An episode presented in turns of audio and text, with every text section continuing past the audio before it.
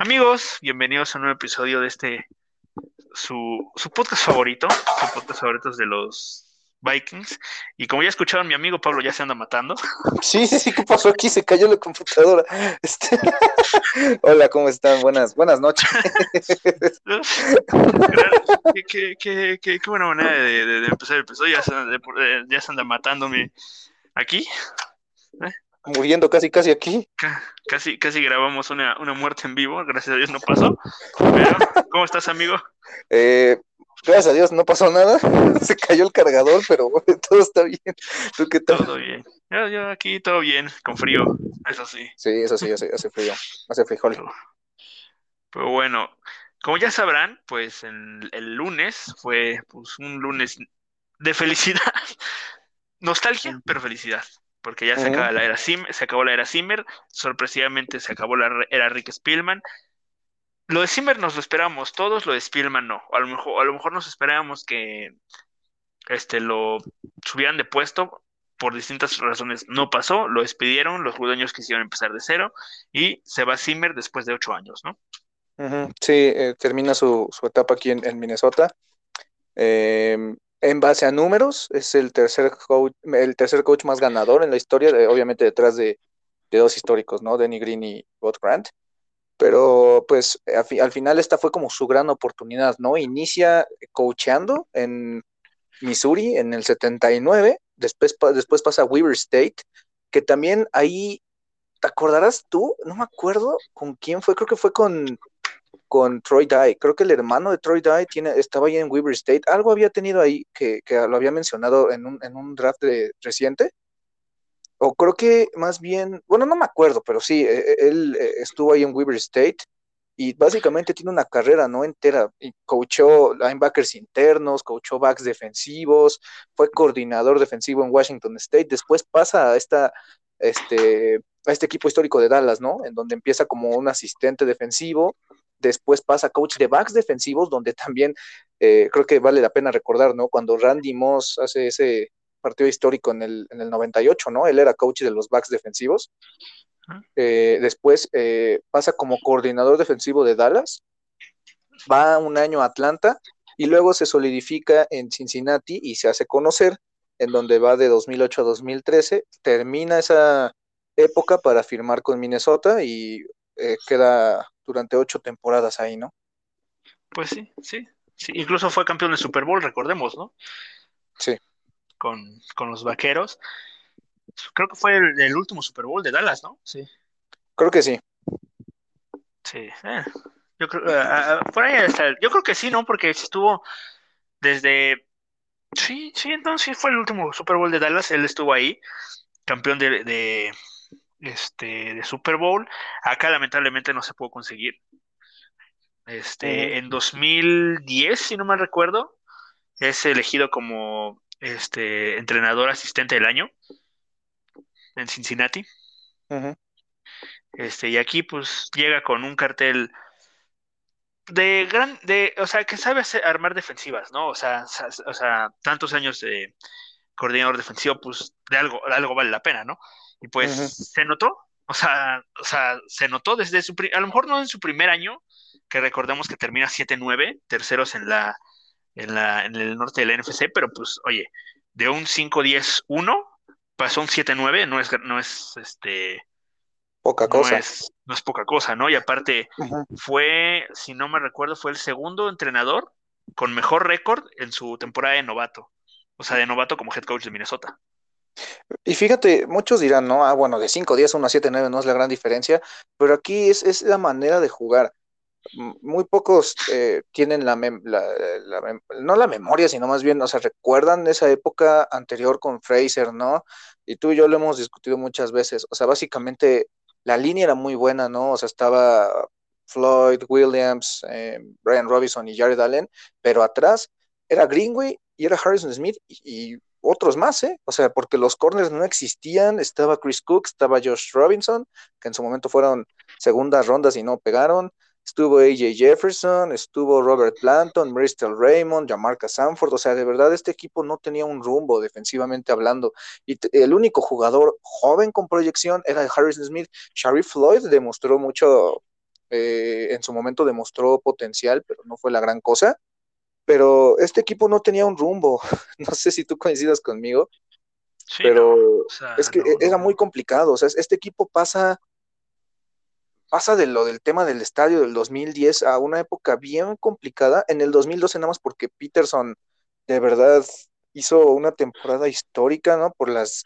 por lo de Eric Dickerson, por las 2097 yardas, porque venía de una lesión de ligamento cruzado anterior, porque básicamente no había nadie, ¿no? Era Ponder, era Rudolph, que era como la joven promesa, era Michael Jenkins, era Devin Aramashadu, era Greg Childs, este novato de Arkansas del 2012, pero en verdad, o sea, eh, eh, hubo como, si bien los resultados chance no se dieron, hubo un cambio de filosofía, porque también pues, eh, en la segunda semana, cinco días después, básicamente, de que Zimmer consiga su primer triunfo sobre, sobre los, los, sobre San Luis, en ese entonces, pues viene el tema de Peterson, ¿no? Su tema legal.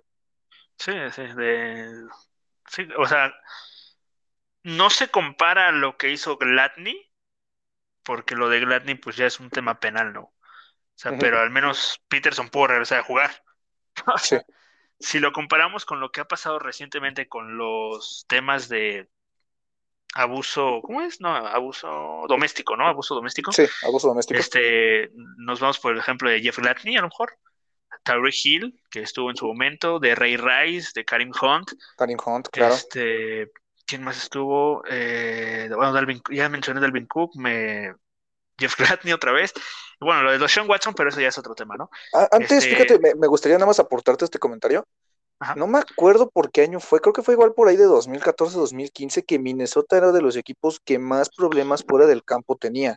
Y también recordemos, ¿no? Ese video que salió este off-season, que sale, eh, ¿quién era? Jaron Kears y, Mike Hughes, ¿no? Donde sale vomitando Mike Hughes fuera del coche, se fueron de, de no lo vi. No te acuerdas, eh, lo sacó TMZ. Ese no, lo vi. Ah, lo sacó, lo saca TMZ y es un video donde detienen a Jaron Kears por manejar, creo que borracho, no me acuerdo si era. Sí, me, acuerdo ver, me acuerdo ver la nota, pero no vi el video. Sí, no, sale, sale Mike Hughes vomitando, abre, la puerta trasera del coche y se ve el, vómito muy asqueroso. Y, también, ¿sabes quién? Holton Hill tuvo su problema con la marihuana. Entonces, Mike Zimmer, siendo indisciplinado, y, y, lo convierte en una cultura. Entonces, e, e, en, un equipo más bien enfocado. Ya después hubo casos como el de Jaron Kears, como el de Holton Hill, eh, que, después pues, eh, resaltan, ¿no? Pero incluso también eh, Dalvin Cook saliendo de la universidad tuvo bastantes problemas ahí en Florida State. Entonces, yo considero que el trabajo hecho por Zimmer en cuanto a arreglar esto eh, fue bueno. Y, la estrategia con Cook fue básicamente traerlo a Minnesota, aléjalo de las malas influencias en Florida y que brille como jugador. Eso intentaron hacer con Glasney, pero Glasney ya fue caso perdido prácticamente. Sí, sí, sí. Sí, pues es que cuando salió la nota nosotros no esperábamos que fuera así, ¿no? O sea, y, ahí entra un tema, ¿no? Con lo de Spillman, pero bueno, eso ya lo, lo tocaremos en, en, otro, en otra ocasión. Pero pues, ¿tú cómo vas a saber que, pues, está loquito, ¿no? o sea, que... claro. Pero bueno, sí, se le da lo de Adrian Peterson y justo, y antes de ir más con eso, me justo este, comentabas, ¿no? Lo de que después de ese campeonato de conferencia eh, contra los Saints, se vio una época pues oscura, ¿no? O sea, muy mala. O sea, 2010 fue pésimo, horrible. 2011 igual fue horrible. 2012, por, como, como tú dices, ¿no? Por una temporada de MVP de Adrian Peterson, si no, híjole, también pintaba para, para mal. 2013 fue horrible. Hasta 2014 no se vio algo este, esperanzador, ¿no? Y, Si y si comparamos estos dos últimos años de Zimmer, que han sido malos, la realidad son malos, con lo del 2000 10 a 2013, híjole, es una bendición haber tenido a Zimmer, ¿no? Eh, es que mira, o sea, nada más vamos a repasar del 2009 para acá, jugadores, eh, bueno, voy, a repasar esto porque ese equipo no tenía, no tenía un desarrollo. O sea, los jugadores nada más no, no, no, no, respondían. O sea, 2009 draftean a, Percy Harvin y a, Phil Dothold, eh, que terminaron siendo titulares por varios años. Jasper Brinkley y a Marcus Sanford también fueron titulares, pero nunca demostraron dar un salto. Después, en el 2010, draftean a Chris Cook, un desastre. Draftean a Toby Gerhardt, que si bien podía haber o peleó por el Heisman, también no, no, no entendí muy bien. Draftean a Everson Griffin, que sí es el único de esta, de esta vaya, camada de jugadores que destaca, pero en el 2011 lo mismo. O sea, Ponder en su momento dio flashazos, en el 2012, luego se apagó. Rudolf, que pues, vamos a, vamos a decir que fue el único que destacó, porque Fusco tampoco es que haya sido la gran cosa, pero ya en el 2012, con Spielman al mando de este equipo como gerente general, es donde por, por lo menos Matt Khalil prometió durante un año. Harrison Smith terminó siendo una estrella. Jarvis Wright sirvió muchos años con este equipo que incluso se ganó un segundo contrato. Y, y, hay jugadores que aportan que, si bien no destacaron, aportaron. Entonces, ese equipo sí tenía de verdad un problema de, de talento enorme. O sea, básicamente en el 2012 era, ya lo dije, ya lo mencioné, Michael Jenkins, Devin Aroma Shadow, Jerry Wright y, no me acuerdo quién más. O sea, e-, ese equipo de verdad era muy malo. Y también vemos el draft de 2013 y fuera de las tres selecciones de primera ronda, lo demás. Y Chance Gerald Hodges deja mucho que desear. Entonces, el, el problema con el que se enfrenta Zimmer y como deja al equipo, muchos dicen, lo deja igual. No. Sí, no, hay, un, no, hay un talento, hay un antes y un después de Zimmer. O sea, digo, o sea, cuando llega, pues digo, o sea, si comparamos running backs, obviamente, pues queda igual, entre comillas. Pero ves, wide receivers, Justin Jefferson y Adam Thielen no se compara a la porquería que está en 2013. Este, en Tyren, bueno, Rudolph, pero ahorita está Earl Smith y no sé si le vayan a dar un segundo contrato a Tyler Conklin, quién sabe. Y en defensa, digo, también hay ciertos huecos, pero está Daniel Hunter, está Wonum, está Pierce, está Tomlinson, está Watts, está Kendricks, está Lynch, que también pues, este año estuvo bien, Harrison Smith, está uh, Patrick Peterson, que no sabemos si le van a dar un segundo contrato, yo esperaría que sí. O sea, este, hay, o sea, hay muchísimo talento en este equipo. Y, y, y, te digo, lo comparas con el 2013 y no, o sea, híjole. Y es que, sí, y, es que, ¿sabes qué también? O sea, te digo, la, la situación de esa temporada, ¿no? Donde Castle se lesiona en la tercera semana, básicamente, o sea, en Nueva Orleans se rompe el tobillo y tiene que entrar Teddy de emergencia. Y tampoco es que durante, o sea, con Mike Zimmer como coach sea un entorno favorable para desarrollar corebacks. Entonces, teniendo un coreback novato, sin tu mejor jugador, los receptores no eran lo mejor, porque digamos que Patterson no lo supieron utilizar o North Turner no lo supió utilizar básicamente con el argumento de que no puede correr un árbol de rutas completo. Qué estupidez. Pero eh, la defensa poco a poco se iba formando, ¿no? Ya estaba Griffin como titular, estaba Limbal Joseph, estaba Anthony Barr, estaba Harrison Smith, estaba Xavier Rhodes, o sea, ya veíamos esta base, ¿no? Pero lo que sucedió esa temporada también era un poquito complicado, ¿no? Porque también hay partidos como el de Miami que pierden eh, de manera eh, un poco triste, ¿no? Que, en la última jugada hay partidos como, em, hay partidos que se ganan, ¿no? Como, como el de Carolina eh, o el de, el de San Luis, ¿no? Que se ganan de manera contundente, pero también eh, contra Nueva Inglaterra, ¿no? Que terminan siendo una paliza, pero este equipo ya tenía por lo menos una base y se sabía que iba a competir, cosa que sucede el siguiente año, ¿no? Sí, ¿no? Y digo, vemos el segundo año de Zimmer y Dios mío, ¿eh? Dios mío, o sea, de ser el tercer, o sea, de ser uno de los peores equipos de la, de la liga, porque Minnesota era de los peores equipos de la liga, seamos sinceros, a ganar la división. ¿Y en Lambo? Sí, en, en Lambo, o sea, y aparte, bueno, viene la generación dorada, ¿no? Ya, ya después hablaremos de esta generación de Kendricks, Hunter, Dix, Waynes, pero ir a ganar a Lambeau. Y aparte el año pasado Green Bay había llegado al campeonato de conferencia que es el que pierde contra Seattle, ¿no? El, el en tiempo extra. Entonces, ir a Lambeau a ganarlo y aparte con todo lo que implicaba, porque recordemos que el primer partido contra Green Bay de Naira Zimmer fue una paliza. El segundo se pelea, pero aún así se pierde y Green Bay domina contundentemente. El tercero en Minnesota pasa casi casi lo mismo. Minnesota sí pelea, pero Green Bay es el que termina ganando por talento y luego vas a Lambeau en el último partido del año y, básicamente le arrebatas el título divisional. Y es el primer juego de playoff de Zimmer, ¿no? El, el, de Seattle. Sí, sí, el tan conocido juego de, pues, de Blair Walsh, ¿no? O sea, un, un partido pues, que se jugó en unas condiciones, podemos decir, extremas, ¿no? O sea, un frío horrible hacia esa, en ese entonces. Creo que fue el segundo juego más frío de toda la historia de la liga, tal vez. Eh, creo que no llegó al, al, punto del Ice Bowl. No. Déjame ahorita busco la.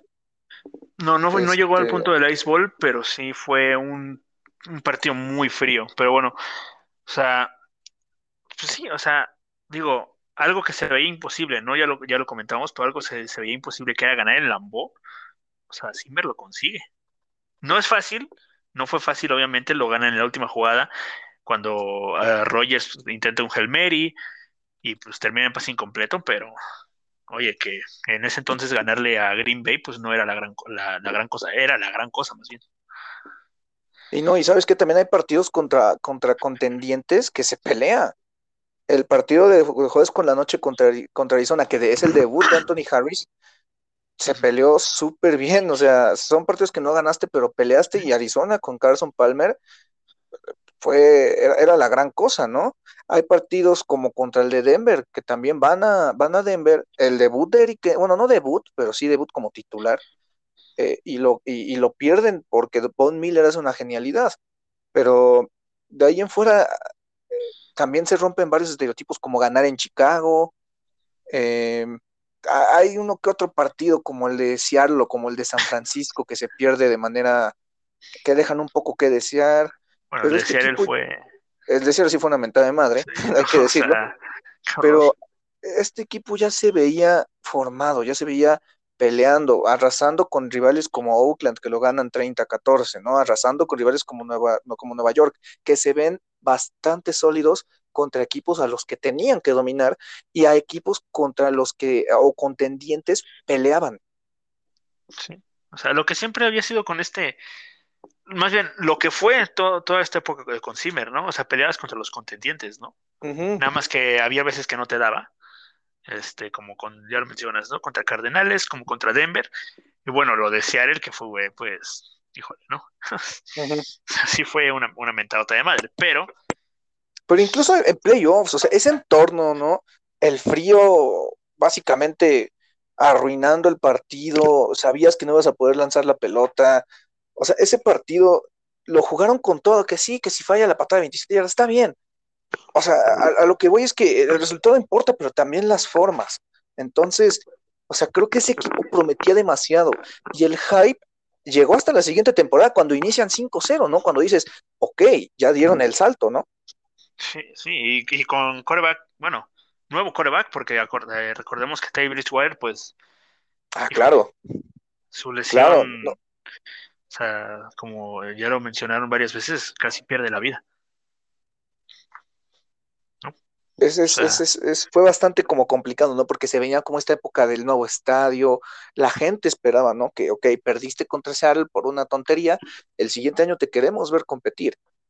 Entonces, yo creo que em, es, eso de Teddy fue un golpe bastante duro, porque eh, tú te acordás de ese partido contra San Diego en el, en el US Bank Stadium de pretemporada, Teddy se veía diferente.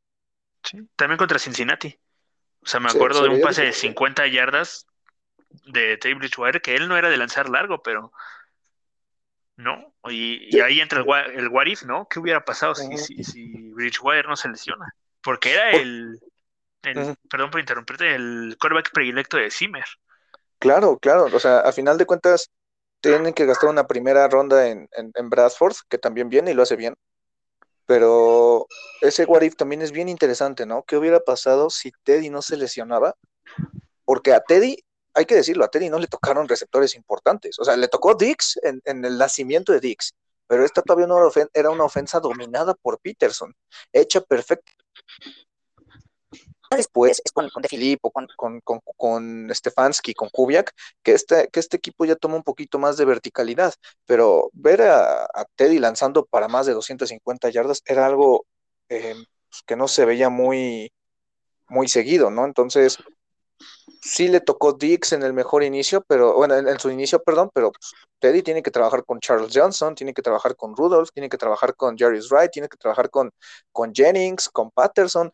A Teddy, no, o sea, desafortunadamente no le toca el nacimiento de la dupla Dix-Thielen, ¿no? Sí, no, ya, ya. Creo que Thielen empieza a destacar a eso de las últimas semanas ya, ¿no? ¿Te acordarás de ese partido contra Green Bay?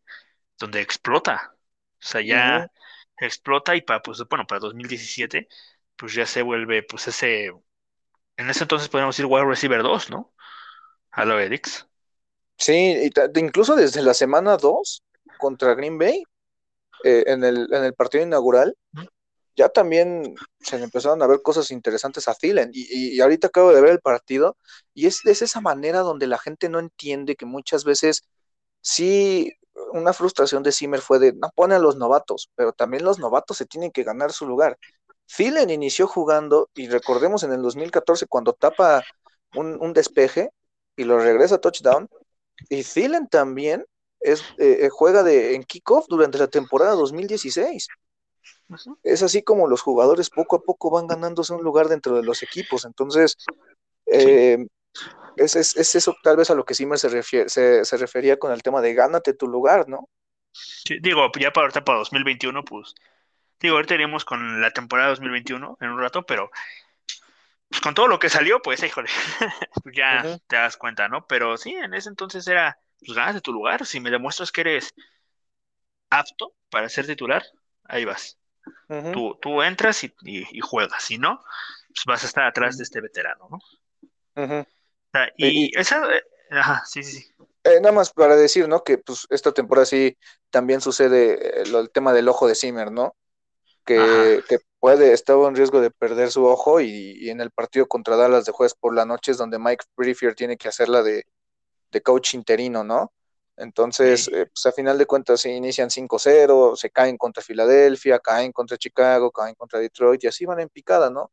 Pero pues esto también demuestra que un, equipo que la línea ofensiva era un desastre, que tuvieron que hasta traer a Jake Long, este, ya, ya fue lo último de esa línea que vimos de, bueno, Matt Khalil creo que ya no estaba, estaba Andrew Smith que se lesiona, pero Fusco ya adiós también, Boone duró una temporada y adiós. Este, yo creo que los únicos rescatables de ahí son, eh, fue Joe Berger y creo que, no, no me acuerdo si Nick Easton jugó algún partido, pero pues fui, fue, sí fue de lo más destacado, ¿no? De la línea. Sí, ¿no? Y aparte fue una temporada deprimente, ¿no? O sea, empieza 5-0 y, o sea, las expectativas están por los, por los cielos, ¿no? O sea, Minnesota, y porque eh, Dallas también venía, creo que 4-1, o sea, venía una buena temporada Dallas, todos, todo, yo, yo sí lo pensé, eh, todo se va a jugar la conferencia, el, el sembrado número uno se va a jugar ese Thursday Night Football en el US Bank Stadium, ¿y no? O sea, ¿no? O sea, ya era por ver si Minnesota, este, eh, pues pasaba playoffs o no. Y aparte, te acordarás, ¿no? En la semana 2, en el debut de, en US Bank Stadium, eh, Adrian Peterson se vuelve a lesionar. O sea, pasó de todo esa temporada, ¿no? Se, se lesiona tu quarterback titular, tu running back titular se, se lesiona, la, el equipo se cae, eh, tu head coach está a punto de perder el ojo, o sea, todo, todo te pasó. Y luego eh, recordarás ese partido contra Indianapolis, ¿no? Donde regresa Peterson, dices, ok, este es el último chance que tiene Minnesota para pasar a playoffs. Les meten una madriza de 34-10, algo así. 34-6. 34-6, eh, les aumenté 4 puntos, o sea.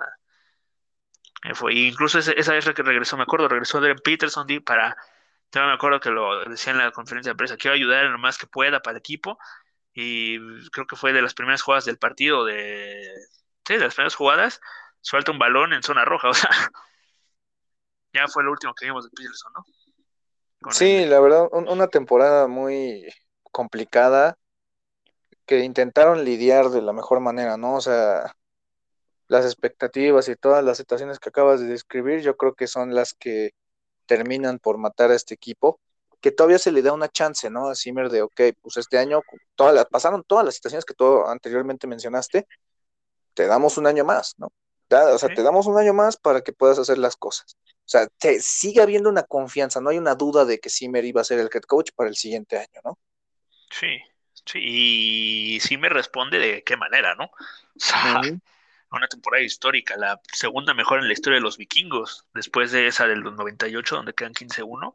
En esta 13 ganados, 13, 13 ganados, 3 perdidos, primeros del norte de la NFC, obviamente, y ganando el segundo lugar, ¿no? Un descanso para la, la semana de Wildcard. Y fue una temporada donde también hubo sus problemitas, ¿no? O sea, para empezar, la lesión de Sam Bradford en la semana 1.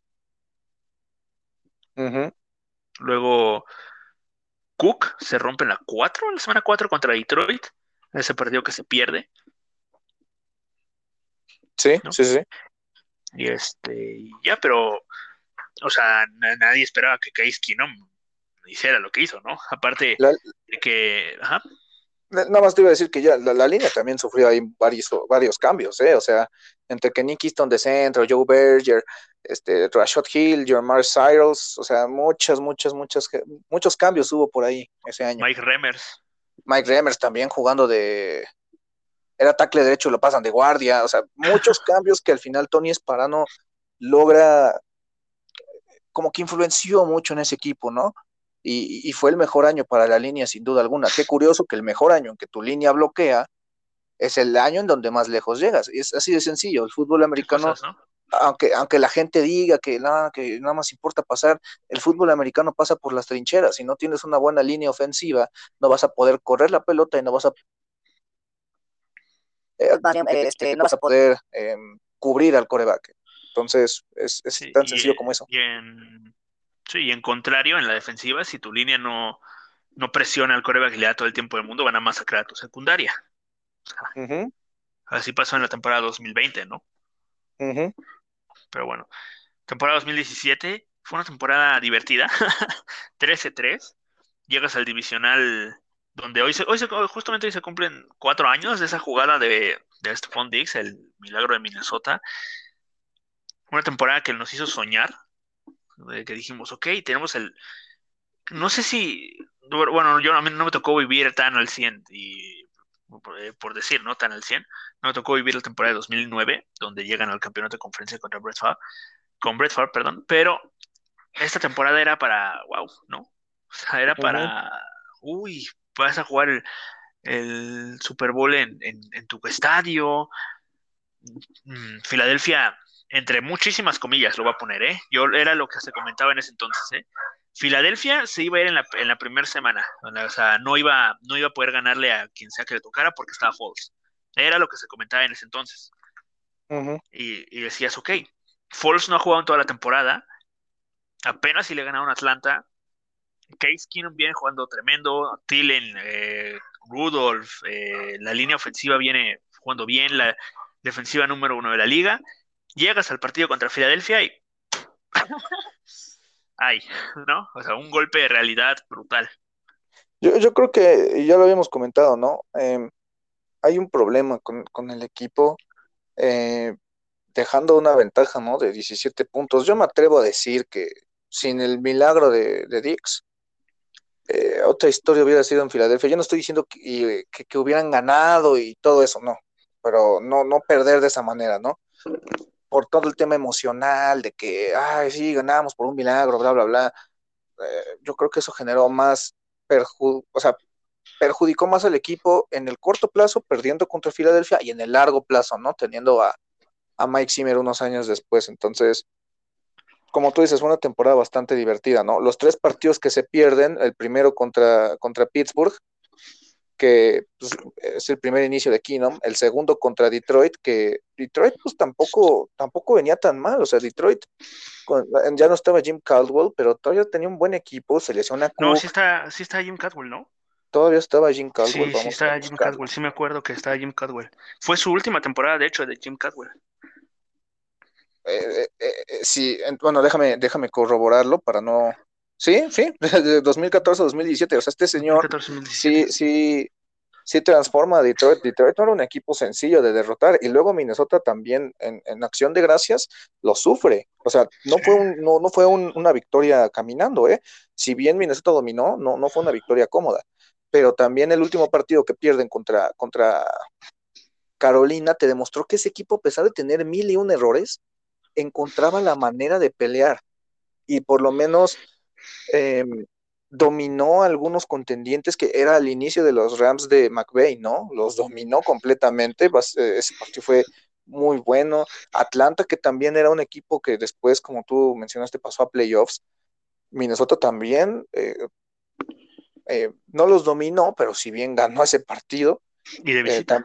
y de visita también, va a ganar de visita contra un contendiente. Eso es lo que más le costaba a Zimmer. Aquí Zimmer no dejó dudas pero también sé que la semana 1 es muy diferente al juego, de, al juego divisional, pero ganarle a Nueva Orleans, yo me atrevo a decir que es de las mejores actuaciones que yo le he visto a un coreback de Minnesota. Por lo menos yo con mis propios ojos nunca le he visto un coreback de Minnesota, un partido como el de Sam Bradford en esta semana, ¿no?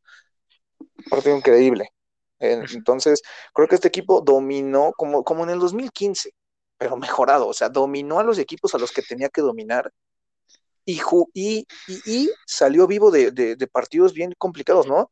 Porque Washington en ese entonces con Cousins también hubo un shootout, 38-30. Vas y le ganas a los Rams de McVay.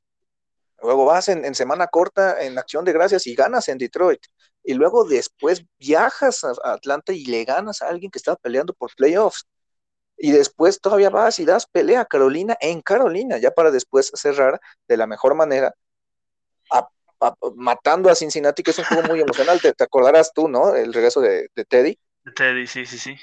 Y después haces un shootout, un shutdown en, en, Green Bay, 16-0, para después eh, básicamente cerrar perfecto en, Chicago. O sea, fue una muy buena temporada y, y simplemente como tú dijiste, o sea, nos hizo soñar que si al final no se consiguió por X o Y razón, e, era el escenario perfecto y, y simplemente no, no se aprovechó. Sí, y digo, yo también quiero, o sea, digo, no quiero quitar méritos, obviamente tiene su mérito, pero digo, tú estarás de acuerdo que también afecta la lesión de Rogers, ¿no? En ese partido. sí, claro, sí, sí, sí. O sea, con esa lesión creo que sí se gana división, pero a lo mejor no tan ampliado, ¿no? Y a lo mejor eh, Green Bay hubiera sido un rival de mucho cuidado en playoffs. Digo, se lesiona a Rogers y ya regresa en estado de forma y ya, pues ya. No, incluso la, la, jugada donde inicia Brett Huntley es la el primer pase que lanza es intercepción, o sea, eso demuestra todo. Sí, me, me, me, da risa como siempre Trey Waynes, ¿no? Siempre tenía su intercepción contra los Packers. Ajá, ajá, sí, eh, intercepta en tiempo muerto y también intercepta a Rhodes ahí a, a, Hundley en la primera jugada, entonces... Y Harrison también consigue una. Cierto, tienes mucha razón. Entonces, fue una temporada muy bonita, ¿no? O sea, fueron muy bonitos recuerdos, un equipo que dominó, un equipo que se disputaba de ver, ¿no? Que tenía este carisma, que tenía esta identidad de, ok, la defensa va a dominar.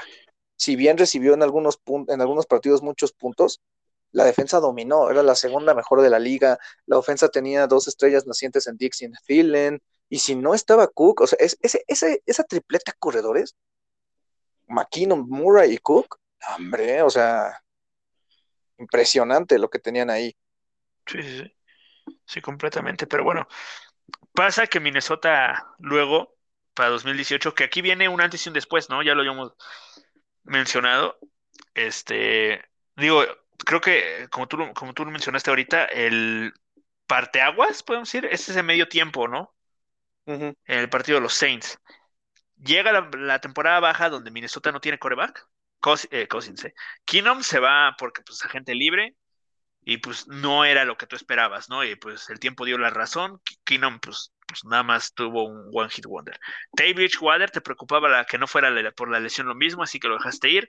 Y Bradford pues bye también, ¿no? Tenías que tomar una decisión de coreback y aquí llega nuestro tan querido y tan amado Kirk Cousins, ¿no?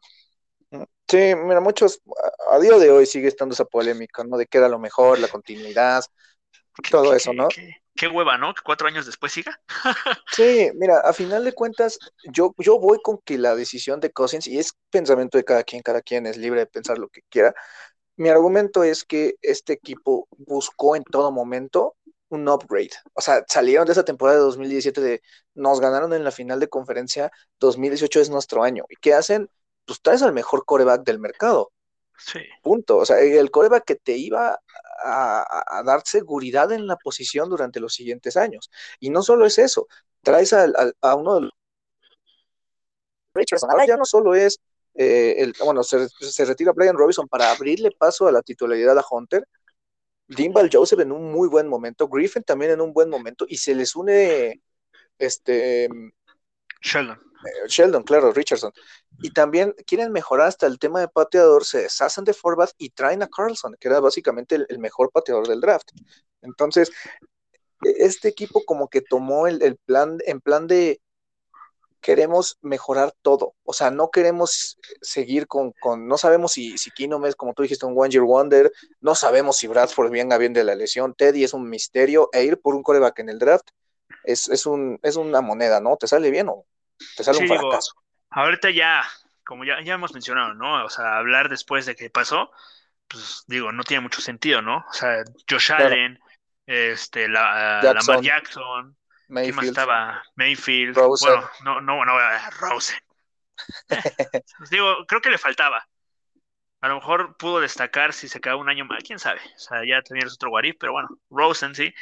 O sea, hay, había corebacks interesantes, ¿no? Pero pues no te iba, o sea, tú como franquicia ganadora, no te vas a ir por un coreback del draft. A lo mejor podrías aplicar la, la de los Chiefs, ¿no? O sea, un, o sea, un coreback, a tomar tu coreback de primera ronda, lo mantienes un año en la banca y pues ya te la juegas con Keenum o con Bra- Bridgewater o con Bradford. Y, pues, sabes, no iba- incluso, perdón si te interrumpo, Sí. antes de iniciar la temporada fallece el coach Esparano, También, que yo creo sí, que, sí. que le impacta demasiado al equipo, porque no solo era un coach de línea ofensiva, sino también los linieros lo tomaban como un mentor de vida. Entonces, Sí. fallece Esparano y, y eso le pega bastante a la línea y Y tiene al que equipo, entrar- ¿no? También. Sí, sí, sí, sí, sí, claro, o sea, de la nada, él, él muchos linieros eh, hablaban de él que era casi como un padre, ¿no? Era un maestro. Y, y de la nada perderlo, o sea, te, impacta, ¿no? Demasiado. Incluso la- las imágenes son muy, muy desgarradoras, ¿no? Cuando entre los linieros van cargando su ataúd en, en, en, en- en el funeral, es, es más, les, le pega al equipo, ¿no? Incluso traen ahí una calcomanía en el estadio de TS de Tony Esparano. Eh, sí. Es lamentable, ¿no? Qué tristeza que, que, que haya fallecido. Sí, a mí me impactó mucho la noticia cuando la, o sea, no me lo esperaba. Nadie se esperaba, ¿no? o sea, fue, nadie. Fue muy, este, inesperado, ¿no? Sí, Espontáneos, fue prácticamente de no, falleció, o sea, ¿por qué? Pues causas naturales. Entonces, sí, eso le pega bastante al equipo y, y yo creo que la línea toma otro camino, ¿no? Porque también se retira Joe Berger, vienen estos experimentos de Rashad Hill, Mike Rivers, eh, Tom Compton, o sea, vienen como estos exper- experimentos, ¿no? Y es aquí donde nace la narrativa de tienes un coreback de bolsa y no lo proteges. O sea, traes un Ferrari y no le compras seguro. Sí, o sea, sea, evidentemente le van a pegar al Ferrari. sí, y también entra la polémica, entre comillas, eh, selección de Mike Hughes, ¿no? Cuando todos esperaban que fuera línea ofensiva, que vayas por un corner, no tomaba sentido. Ahora, ahora que lo hace, hace poquito lo vi, eh, ese, ese draft, eh, bueno, poquito, eh, cuando fue el draft del 2021, y, y como que me daba un poco de curiosidad porque yo te conté mi reacción, ¿no? O sea, yo es la única ocasión en donde yo an- al momento no he estado en, en- en acuerdo con o en, a favor de, de una selección de, de Spielman, pero ahora que lo veo, o sea, Hughes era un talento top 15, muchos incluso lo llegaban a poner a principios de ese proceso draft en, en top 10 Ujú. tenías que pensar a futuro, ¿no? O sea, Rhodes, sabías que no todos los corners tienen este prime tan, tan largo, ¿no? O sea, Arul Reeves es de los únicos, por decir un nombre. Y pues Waynes también en poquitos años se te iba a ir. Alexander también no iba a durar mucho. Entonces, como que tenías que rejuvenecerte, ¿no? Y, y traer al equipo a alguien como Hughes y también a Holton Hill, que era un, drafted free agent bastante cotizado, creo que intentaron como que dar ese aire nuevo, ¿no? Sí, sí, completamente. Y en el primer partido lo pues demuestra su calidad, ¿no? Una intercepción a Garoppolo para pick six, Le Eh, ganó, se le ganó el puesto a, a Alexander, básicamente. Sí, O sea, lo, lo- sí. lo sentó. Sí, o sea, prácticamente, pero pues, pues, por distintas razones no se, no, no se dio, ¿no? O sea, las lesiones, más que nada la del cuello. También, Este, también el esquema defensivo en el que estuvo. Antes de, de Central Florida estuvo, creo que en North Carolina. No me acuerdo, si te- la verdad no, no me acuerdo. Pero básicamente en, en tres años había jugado en tres esquemas distintos. Entonces, también era un buen regresador de despejes. Entonces, sí, me acuerdo. las lesiones, también la del cuello, ¿no? En, en 2019 es la que termina afectando bastante su carrera. Entonces, pues lástima, ¿no? Prometió mucho, y luego también la de la rodilla, ¿no? Que se lesiona contra Filadelfia. Sí, sí, sí, sí. O sea, entonces también aquí en esta, en esta temporada pasaron, sí, muy complicado. En esta temporada también pasaron sus cosas, ¿no? Ya mencionaste la, la muerte de, de, de Sparano, que pasa descanse. Y pasa pues ese partido, ¿no? En Green Bay, un juegazo, el mejor partido que le recuerdo a Cousins, donde pues nuestro amigo Daniel Carlson falla tres goles de campo, ¿no? aparte, e, era como este Cousins Gunslinger, ¿no? O sea, este, este Cousins de voy a, voy a lanzar el pase a lo imbécil, o sea, lo voy a completar, ¿sabías? Esos, esos, esos pases o sea, el primer touchdown de la contra Edward en ese partido fue un, fue un, fue un, fue o sea, yo me, yo me voy a atrever a decir que, que, que De Filippo utilizó o intentó desarrollar a Cousins. Eh, yo creo que esa temporada vimos al mejor Cousins. Entonces, no sé, o sea, desde, desde este año ya no lo veo con esa confianza, ya, ya no lo veo con, con esa mirada, ¿no? ¿no? No sé, o sea, de verdad lo veía jugar y eran trayazos, o sea, los que lanzaba. Sí, sí, o sea, era una, una brutalidad de... Era muy divertido verlo jugar a Cousins, ¿no? Este, y bueno, ya, como ya mencionamos, ¿no? O sea, pasa lo de pero lo de nuestro queridísimo Daniel Carlson termina trayendo, lo cortan al siguiente día, ¿no? Donde sale esta famosísima eh, rueda de prensa de Zimmer, donde le preguntan, oiga, ¿fue este difícil tomar la decisión de cortar a Daniel Carlson? Este güey dice que, ¿viste el partido? Sí, no hay nada más que decir, ¿no? O sea, sabiendo que pues, pues no tenía nada que hacer Carlson ahí, ¿no? Sí, como, como profesional no este puedes fallar goles de campo de esa distancia. Ya lo que sucedió con él, ya es otra historia, ¿no? Que si ahorita es de los mejores de la liga, bien. Yo, yo coincido con lo que decía. Para ti el mejor, ok, sí. Para mí el mejor. Hay, debate. Puede, puede haber bastantes debate. Pero yo creo que a final de cuentas fue la decisión correcta. O sea, era inaceptable. Como, como, estaba este equipo en Win Mode Now, era inaceptable darte, tener un, un pateador así, o sea, que iba a tambalearse. Y, ya, ya hemos comentado varias veces nuestra historia de, Bill Parcells con, con Vinatieri, entonces Zimmer no, no ha sido un buen lugar para, para los pateadores, entonces creo que fue la decisión correcta en ese momento. No, y aparte traes a Dan Bailey, que Dan Bailey no era la poca cosa, era de los mejores pateadores de la historia, ¿no? Ya luego, pues otra vez, lo mismo de siempre, ¿no? O sea, termina pues cayéndose, que también... Ahorita llegaremos a eso, ¿no? Pero pues bueno, una temporada también donde se pierden partidos increíbles como ese contra Buffalo, ¿no? O sea, nadie esperaba una derrota de Minnesota y pues, fue una, una putiza. En ese partido no me, acuerdo que no lo vi, pero me estaba, estaba enterándome del, resultado y decía qué demonios está pasando, ¿no? Yo, tampoco, yo, no lo vi hasta que, hasta que, perdón, rapidísimo, yo no lo vi y hasta que mi papá me dijo el resultado estaba en un partido y yo pensé que era una broma y luego ya vi y ni siquiera quise ver nada. Sí, y luego o sea, comparas lo que viste una semana antes y luego ves lo que pasó esto, dices, ¿qué, qué, demonios pasó, no? Luego llega el partido contra Rams, si no me recuerdo. Este, donde también pierdes, pero es un partidazo, un juegazo, un shootout brutal, una brutalidad de juego. O sea, de mis juegos favoritos de los que, de, de, de, Minnesota, ¿no? O sea, de los que he visto, o sea, de mis juegos favoritos. Y pues va siendo una temporada otra vez que pues gana, pierde, gana, pierde, o sea, lo típico, ¿no? Y aquí empieza otra vez lo de lo de Zimmer, ¿no? De que una temporada sí, una temporada no, empieza, em, eh, se empieza a ver eso, ¿no? De que una temporada sí pasas, una temporada pasas. Luego se pelea con De Filippo, ¿no? O sea, como pues no le gusta pelearse con sus, bueno, se lo corren de, de Filippo después de ese, eh, de ese partido contra Nueva no es cierto, contra Seattle, donde nada más ah, logran meter seis puntos, si no me recuerdo. Siete. Siete. este, pero te acordarás, ¿no? Bueno, en la semana salió un reportaje de Chad Graff, donde decía que todo explota después del partido contra los New England Patriots, donde este Zimmer le, pues, le reclama por qué no establece la carrera cuando no me acuerdo qué decía, pero pues que el esquema defensivo de, de New England te daba para correr casi 200 yardas y tú nada más corriste 96 porque querías priorizar el pase, ¿no? Claro, sí. Hay mucha distinción ahí, ¿no? O sea, yo creo que de Filippo, como tú bien mencionas, era un buen coordinador ofensivo. Sus ideas no iban de acorde a lo que el head coach quería, era obvio, se notaba años. Entonces, yo creo que de Filippo, bajo un mandato un poco más flexible, eh, chance si hubiera destacado, ¿no?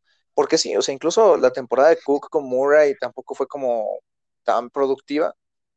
Había varios, había ya dudas, ¿no? En cuanto de Cook, porque también ese, ese año también se llega a perder uno que otro partido por el tendón de la corva. Entonces, hay, hay algunas disyuntivas, pero yo creo que a final de cuentas eh, no era una mala ofensiva, pero no era lo que el head coach quería. Estaban en canales completamente distintos y es aquí donde, donde viene Stefanski, ¿no?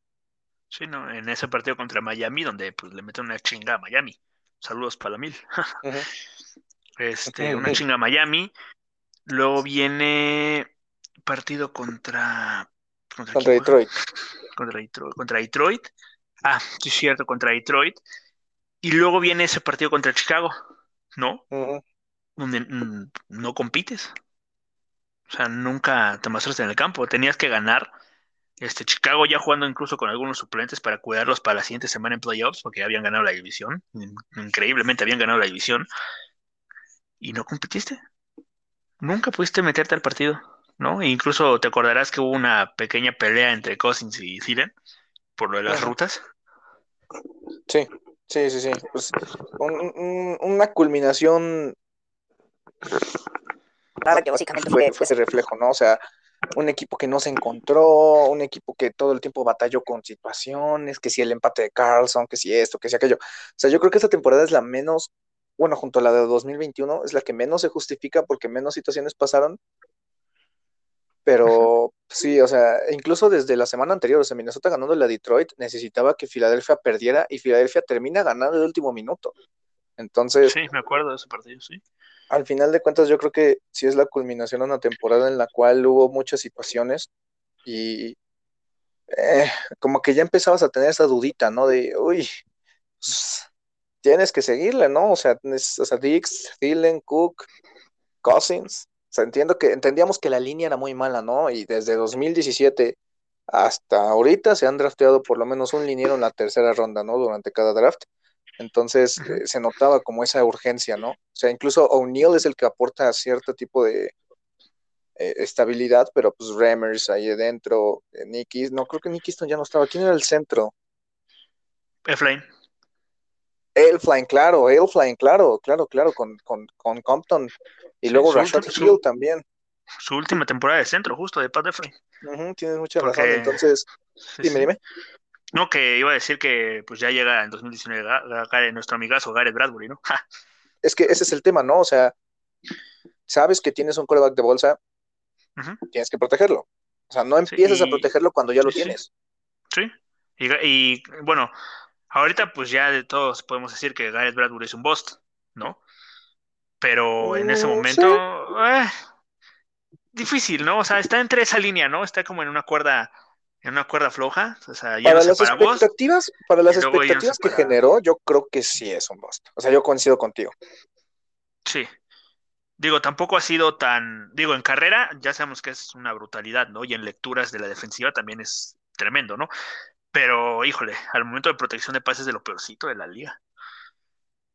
Sin duda, es que como que si de por sí ya era alguien grande y, ahorita ya platicaremos de la temporada 2019, o sea, como que siempre se esperó buenas cosas, ¿no? O sea, su proceso de draft fue muy bueno, era como, era como el, el Jason Kelsey, ¿no? El Jeff Saturday, un, este centro que te iba a durar 10 años ahí.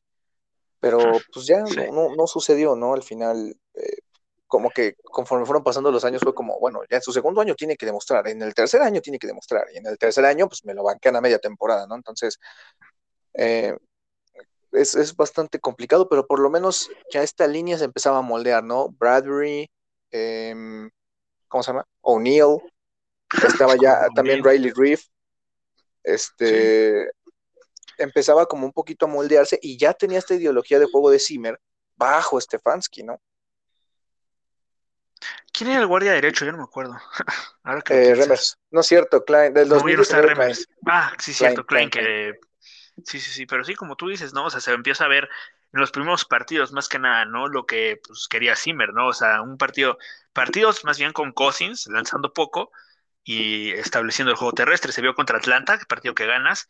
Se ve contra Green Bay un poco, partido que pierdes por una intercepción de Cousins al último, al, final casi el partido en la zona roja.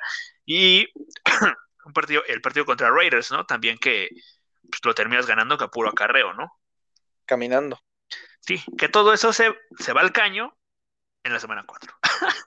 Con ese infame partido en Chicago, donde se lesiona eh, Mitchell Trubisky, entra eh, Chase Daniel, creo que es, al campo y ni, así ganas, ¿no? No, sí, sí, sí, Chase Daniel, sí, sí, sí, Chase Daniel, Chase Daniel, sí, sí. Eh, un partido donde intentaste establecer el juego por, tierra, no te sale, Cousins tuvo fumbles, Dix tuvo un fumble, este, y pues no te salió nada.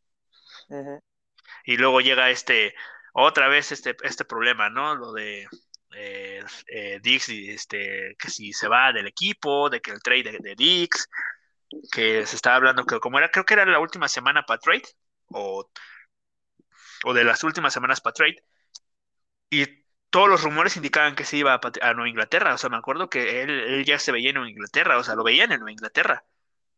Al final eh, no pasa. Y esa misma semana viene un, una conferencia de prensa de él donde Chris Thomason dice como, no, pues, este, se da a entender que tú te quieres ir. Y entonces él mismo dice como, a final de cuentas yo creo que, que, y ya hablaremos de eso, ¿no? O sea, él tenía la razón, por más que al final nosotros creyéramos que era por diva, que porque no le daban la pelota, pues él tuvo la razón de todo esto. Entonces, eh, sí, es precisamente en esta semana donde, donde ganan semana, ¿no? Cousins enojado, es Cousins enojado y va y aplasta a Filadelfia. Sí, o sea, y fue, fue la misma semana que un este safety, no me acuerdo qué safety, al Chile sí no me acuerdo, declara Cousins, nada.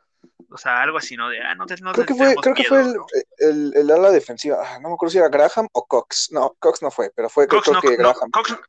Cox, no fue porque lo cortaron en la misma. Después del partido lo cortaron. Y pues Fletcher Cox sigue ahí, así que no fue Cox. Okay. lo, terminan cortando. Creo que fue Graham. Creo que fue Graham, entonces. Parece que se le preguntan como, como qué pasó con Cousins y él dijo, no, pues no voy a hablar de eso.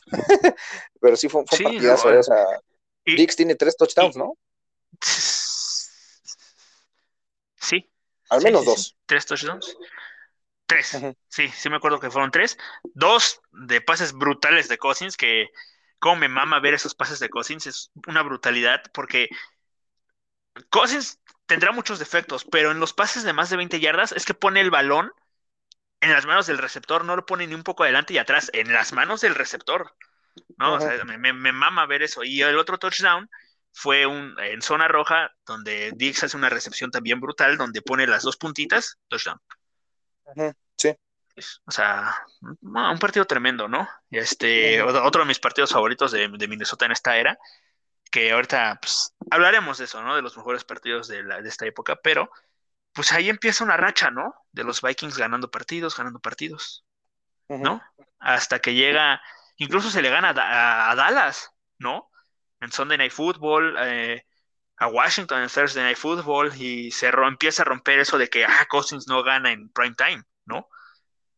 Hasta que llega, hasta que llega ese partido con eh, raro, un partido rarísimo, ¿no? O sea, unos Kansas City Chiefs sin Patrick Mahomes. No, eh, cabe mencionar que Tillen se lesionó en una semana contra Detroit, que también fue un shootout. O sea, pero fue un partido donde Minnesota, ya lo decíamos, ¿no? Compitió. Digo, sin Mahomes, pero compitió. Coincido. Sí, se debió en un entorno también complicado. Arrowhead no es, Creo que ya tiene desde los 70 sin ganar en Arrowhead, pero también es complicado, ¿no? O sea, em, vas ahí cada ocho años, entonces es, complicado, pero sí es, tiene racha de no ganar en Arrowhead y pelearon bastante bien. Fue un muy buen partido entre el que es, después sería el campeón y un contendiente, ¿no? A, aspirar al campeonato eh, pelearon y al final pues simplemente no, no se pudo dar, ¿no? Pero sí fue bastante entretenido. efectivamente. Y luego este, pues viene otra, otras victorias de Minnesota, llega esa, esa derrota en Monday Night Football, ¿no? Contra Seattle. Este, un partido donde también fue raro, donde Dick suelta un balón que termina en intercepción en zona, en, bueno, en zona roja, en zona roja para Seattle, ¿no? Que los termina la, dejando en la yarda 20 de terreno de Minnesota. Eh, fumble de Cook, donde se lesiona eh, Cook. Llega un touchdown de Treadwell de más de 30 y pico yardas, o sea, una cosa bizarra. Una recepción, recepciones de Kyle Rudolph a una mano. Minnesota 8 puntos, kickoff y Abdullah pierde el balón. Rarísimo el partido, o sea. No, ah, viene ese pase que este Russell Wilson como que quiere aventar para al piso, lo intercepta Harris y lo, manda pick six, un partido rarísimo, ¿no? Coincido, sí, o sea, como también ese entorno, es Century Link, eh, o sea, ¿sabes? O sea, Russell Wilson, o sea, sí, bastante complicado. Entonces, creo yo que, que sí se dieron varias cosas extrañas que al final terminan mermando, ¿no? Todo el, todo el partido, pero, o sea, al final como que el equipo por lo menos peleó, ¿sabes? O sea, sin Dix, sin, sin, sin Cook, o sea, peleó. Y es aquí donde viene el primer problema de salud en cuanto al hombro eh, de Cook. Eh, como profesional, desde Florida State, que se había roto el labrum dos veces. Entonces viene como su primer gran problema de salud. Sí, del hombro, del hombro. Sí, sí, sí. Juega, juega contra Denver en un partido que iba perdiendo en Minnesota 17-0 al medio tiempo, si no me recuerdo. Llegó a esa remontada Creo que fue 20. Tremenda. 20-0. no me acuerdo, pero sí fue, sí fue bastante. Fue, una, fue una, creo que sí era 20-0, creo que sí era 20-0. Pero el chiste es que un partido, eh, una segunda mitad más bien brutal de Minnesota, juega Dalvin Cook. Este, y a la siguiente semana contra los Chargers viene, eh, juega Cook y se vuelve a lesionar el hombro. que, hace que se pierda el partido contra Green Bay. Es el partido clave donde Minnesota pierde y se, pues, se pierde toda esperanza de pues, de ganar la división, ¿no? Matemáticamente sí, y luego ya después viene el partido contra Green, contra Green Bay, contra Chicago, que vale eh. nada. Sí. Y, después viene lo que le salva básicamente la chamba, ¿no? Y viene el segundo, eh, un, bueno, no segundo, pero un gran guarif. ¿Qué hubiera pasado si Zimmer no gana en el Superdomo de Nueva Orleans? Y, este, o sea, en verdad le iban a dar la batuta de head coach Stefanski, o sea, estaría interesante ver qué Digo, Te, acordarás el, mismo reportaje de Charles Graf, menciona que el, el, trabajo, si Zimmer se iba, era de Stefanski. No pasa porque Minnesota juega otra vez, ¿no? Cousins enojado porque Cameron Jordan dice, este, uy, nunca, nunca le he hecho un sack a Cousins. Eh, ¿Tocará? Algo, algo así dijo. La, la verdad no sabía decirte textualmente, pero pues provocó, ¿no? Y pues ve, Cousins jugó eh, brutal. Minnesota también tuvo mucha suerte en el partido, ¿no? Dos fumbles que terminan no siendo uno de Cousins, este, donde creo que pega con Nefline o con Bradbury, uno de los dos, y este lo regresan a touchdown que pues no termina siendo, eh, se termina anulando por un castigo de la línea ofensiva. O sea, cuando ya es el fumble, los árbitros ya habían pitado. Y un segundo fumble que regresa también los Saints a, a touchdown de Dalvin Cook, pero que allá había hecho down, ¿no? O sea, mucha suerte. Y aparte, recordemos que también eh, Lutz falla un gol de campo al finalizar el segundo cuarto.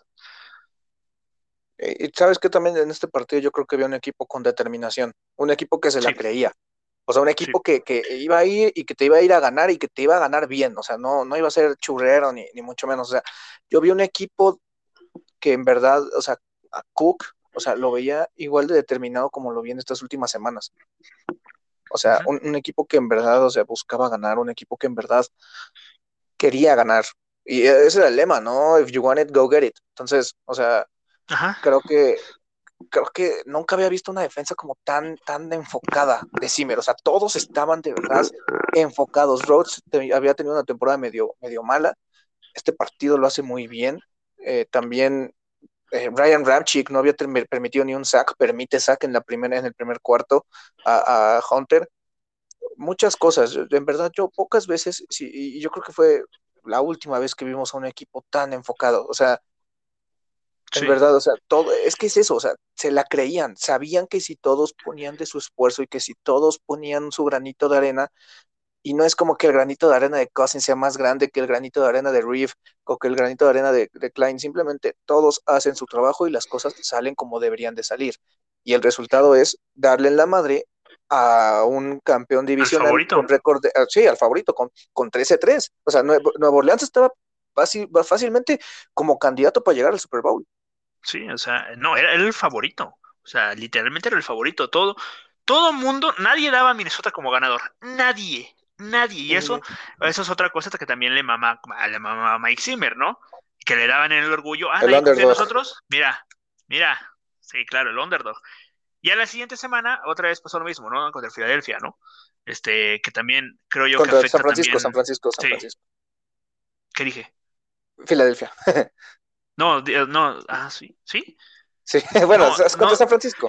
Lo, lo- lo que no, o sea, ya, ya, ya, ya. Lo, lo que iba a decir es que como, que como contra Filadelfia Ah, afecta, afecta que Stefanski se va a hacer entrevistas de head coach, ¿no? Luego, este, pues un equipo que eh, empiezan a creer en él y pues no hace nada, ¿no? Y, y sabes qué, también es, es simplemente eh, un juego físico, ¿no? O sea, hoy en día el Sí. juego es más físico que nunca. Hace 40 años el juego, sí, más golpes y todo. Hoy en día lo que te mete la liga es ser un atleta. Porque hay, hay jugadores que, vemos el caso de Dan Chisena, eh, él no jugó hasta la universidad, era un atleta de, de- de pista, ¿no? Era, eh, te- tenía buenos récords ahí en Penn State, le dan la oportunidad de jugar ahí en de receptor y ahorita está en la liga. O sea, al final de cuentas, a lo que voy con esto es que San Francisco te gana con físico, con juego físico. O sea, San Francisco te gana en las trincheras y volvemos, y, y va de- con el comentario que hice hace rato.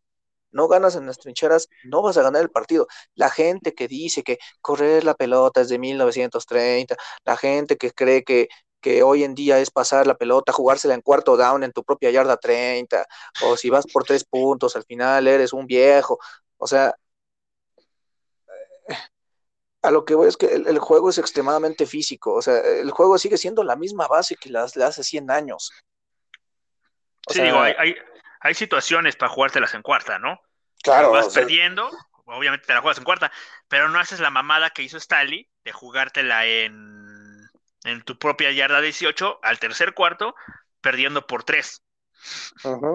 Esa mamada no la haces. es que tampoco es jugártela por jugártela. Sí.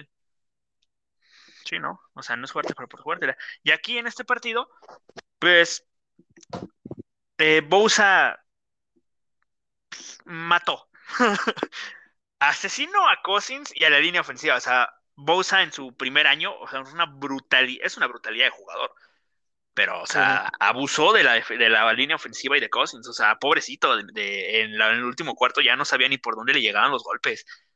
O sea, creo que fueron en el último cuarto, en el- los últimos dos minutos, si no me recuerdo, fueron cuatro sacks o tres. O sea, ya hasta, hasta Brian O'Neill salió lesionado. O sea, no, Todo mal, ¿no? Pero pues todo, todo mal. ese es el chiste de, de- de tener una buena línea defensiva y una buena línea ofensiva. O sea, por ahí se construye el juego. Y también te acordarás de lo del fumble de Shells, ¿no? Sí, y también, ¿qui- ¿quién era el regresador de despejes en esa temporada antes de? O sí, no, Abdullah. Sher- No, Sher- Shells lo regresan, lo regresan, sí es cierto. Sí, Hughes, su- su- chance, creo que sí. Pero Hughes, también, pero o sea, se lesiona, ¿no? en el, Sí, creo que en el era partido Hughes contra Chicago. lesiona. Y también Alexander se lesiona en el partido contra. Chicago. Sí. Que hace otra pelea con Zimmer, ¿no? Lo que ocasionó su salida después. Efectivamente. Entonces, se podría decir que este fue el comienzo del fin, ¿no? Ajá, sí. Sí, fue el último gran, la última, pues sí, la última buena temporada de Zimmer y la última vez que vimos un equipo defensivo bueno, ¿no? Porque eh, vamos a la, a la temporada, ah, bueno, vamos, vamos al off-season, ¿no? Donde pues, se te va tu estrella en los receptores. O sea, Dix, adiós, Y, nos y- y vemos. viene el, éxodo, ¿no? Se va Rhodes, se va Wayne, se va Alexander, se va. Viene la disyuntiva, ¿no? De, de- el franchise tag con, con Anthony Harris. Sí, se va todo el Este, mundo. O sea, y también Griffin, Joseph, o sea, Griffin, esa Joseph, sí. gran, es, esa es, todos esos jugadores que llegaron o que fueron la base de Zimmer, Wayne llegó un poco, un año después, ¿no? Pero esos jugadores que llegaron con Zimmer se van. O sea, hay un exilio completo, ¿no? Y, esa transición es pesada. Sí, y también se va Klein, ¿no? En la línea ofensiva. Ya mencionamos, se va este Dix, ¿no? O sea, se van muchos jugadores que antes que eran tu pilar. Para el draft del 2020 tienes que hacer milagros, porque llega Michael Pierce para sustituir a, a, a, Tomlinson, iba a decir a, a Limbal, a Limbal Joseph, pero pues, opta por no jugar la temporada, ¿no? Y este, en el draft tienes que hacer maravillas, o sea, y yo creo que sí las hicieron, porque el draft del 2020 me gusta mucho. Digo, para empezar, Jefferson, ¿no? O sea, ¿qué podemos decir? Sin Jefferson, que hoy segundo el, que terminó All Pro, pero en el segundo equipo. No voy a decir nada, pero eh, Justin Jefferson, Gladney, que ah, pues era un slot cornerback muy bueno. La Cleveland que pintaba para ser tu tackle izquierdo de futuro. Hoy es tu tackle, tu guardia derecho, tu, tu guardia izquierdo para futuro, entre comillas. Eh, Cam Danzler, este, llega eh, James Lynch, este, DJ Wonum, Troy Dye, Harrison Hahn, Josh Metellus, Nate Stanley, el otro güey safety que firmó una vez. el segundo. Eh, te duró tres meses, la neta. la neta, ni, me acordaba cómo se llamaba hasta ahorita que lo mencionas. Pero pues era una clase que me gustaba, ¿no? Y al final son los jugadores que terminaron dando la cara por el equipo, ¿no? Este, digo, aparte también se te fue tu, tu coordinador defensivo, si no me recuerdo, tu coordinador ofensivo, traes a, a Don Gary Kubiak, traes a, pones a Adam Zimmer y Andrew Patterson de co-coordinadores defensivos, y como te digo, ¿no? Terminan estos novatos dando la cara por el equipo, ¿no? Cam Danzler tiene una temporada buena, Justin Jefferson lo hace brutal, eh, Jeff Gladney lo hace bien, eh, ¿quién más? DJ Wonum tiene una temporada buena, este, y bueno, Troy Dye termina jugando por lesiones y también fue una temporada también eh, repleta, llena, de lesión, lesión, lesión, ¿no? O sea, todo empieza con Hunter, luego en la semana 2 Bar, luego en la semana, bueno, la semana contra los Jaguars se, se lesiona Kendricks, se lesiona... No, pues nada más, ¿no? Sí, a final de cuentas, el, cambio tan fuerte, viene la pandemia, eh, complicado salir adelante. Es por eso que, si de por sí Zimmer consigue la extensión de contrato en 2019, nadie, nadie aseguraba que Zimmer se iba a ir. Es más, sale Tom Pelicero después del, del partido contra, contra Atlanta y dice, Zimmer no se va a ir a final de cuentas eh, se le da un año más, ¿no? Viene esta temporada un poco desastrosa, que aún así logran terminar 7-9, después de iniciar unos 5, de alguna manera logran conseguir ganar en, Chicago, contra Detroit, contra Jackson. Green Bay.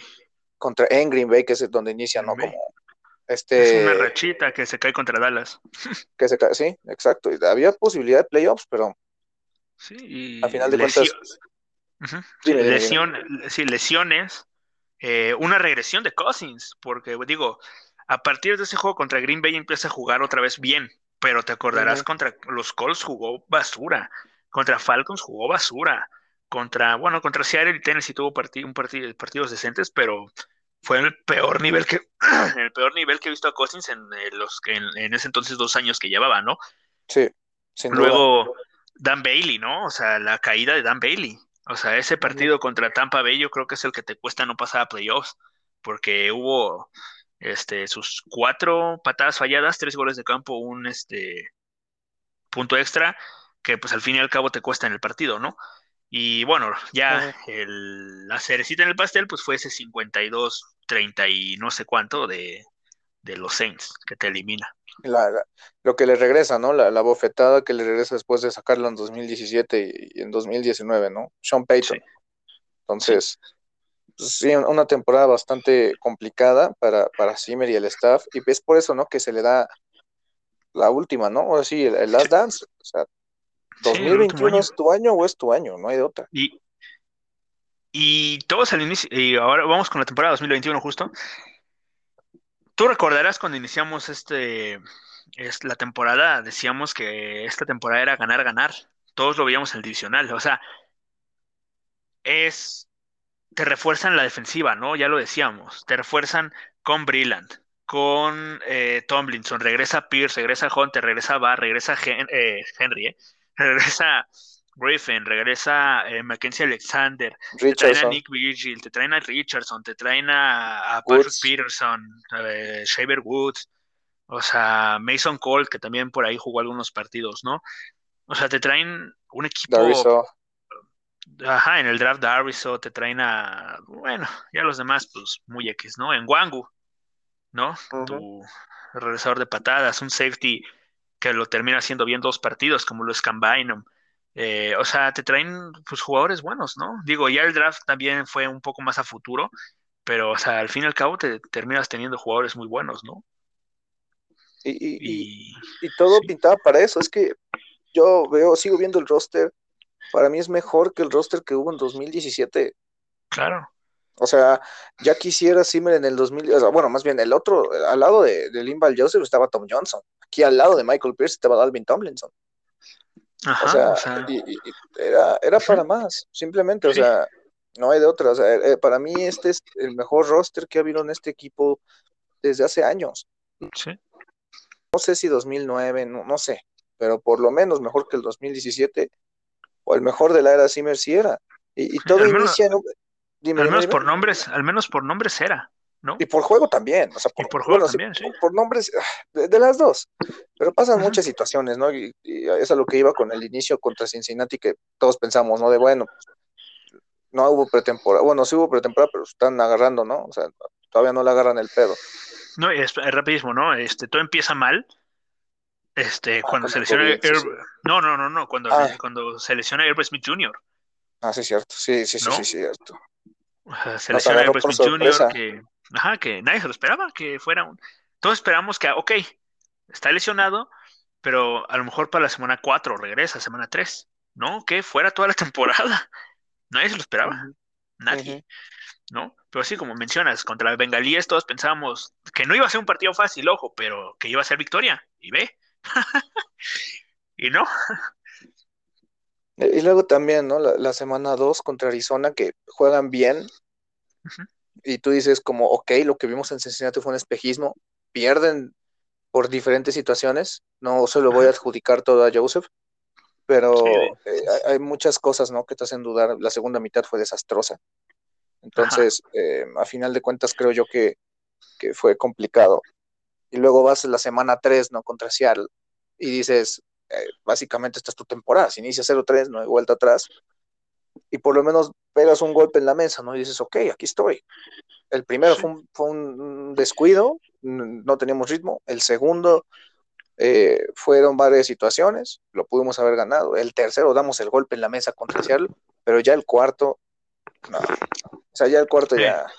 El cuarto te viste muy superado por Cleveland, ¿no? Te viste muy superado por Cleveland y el quinto, puta.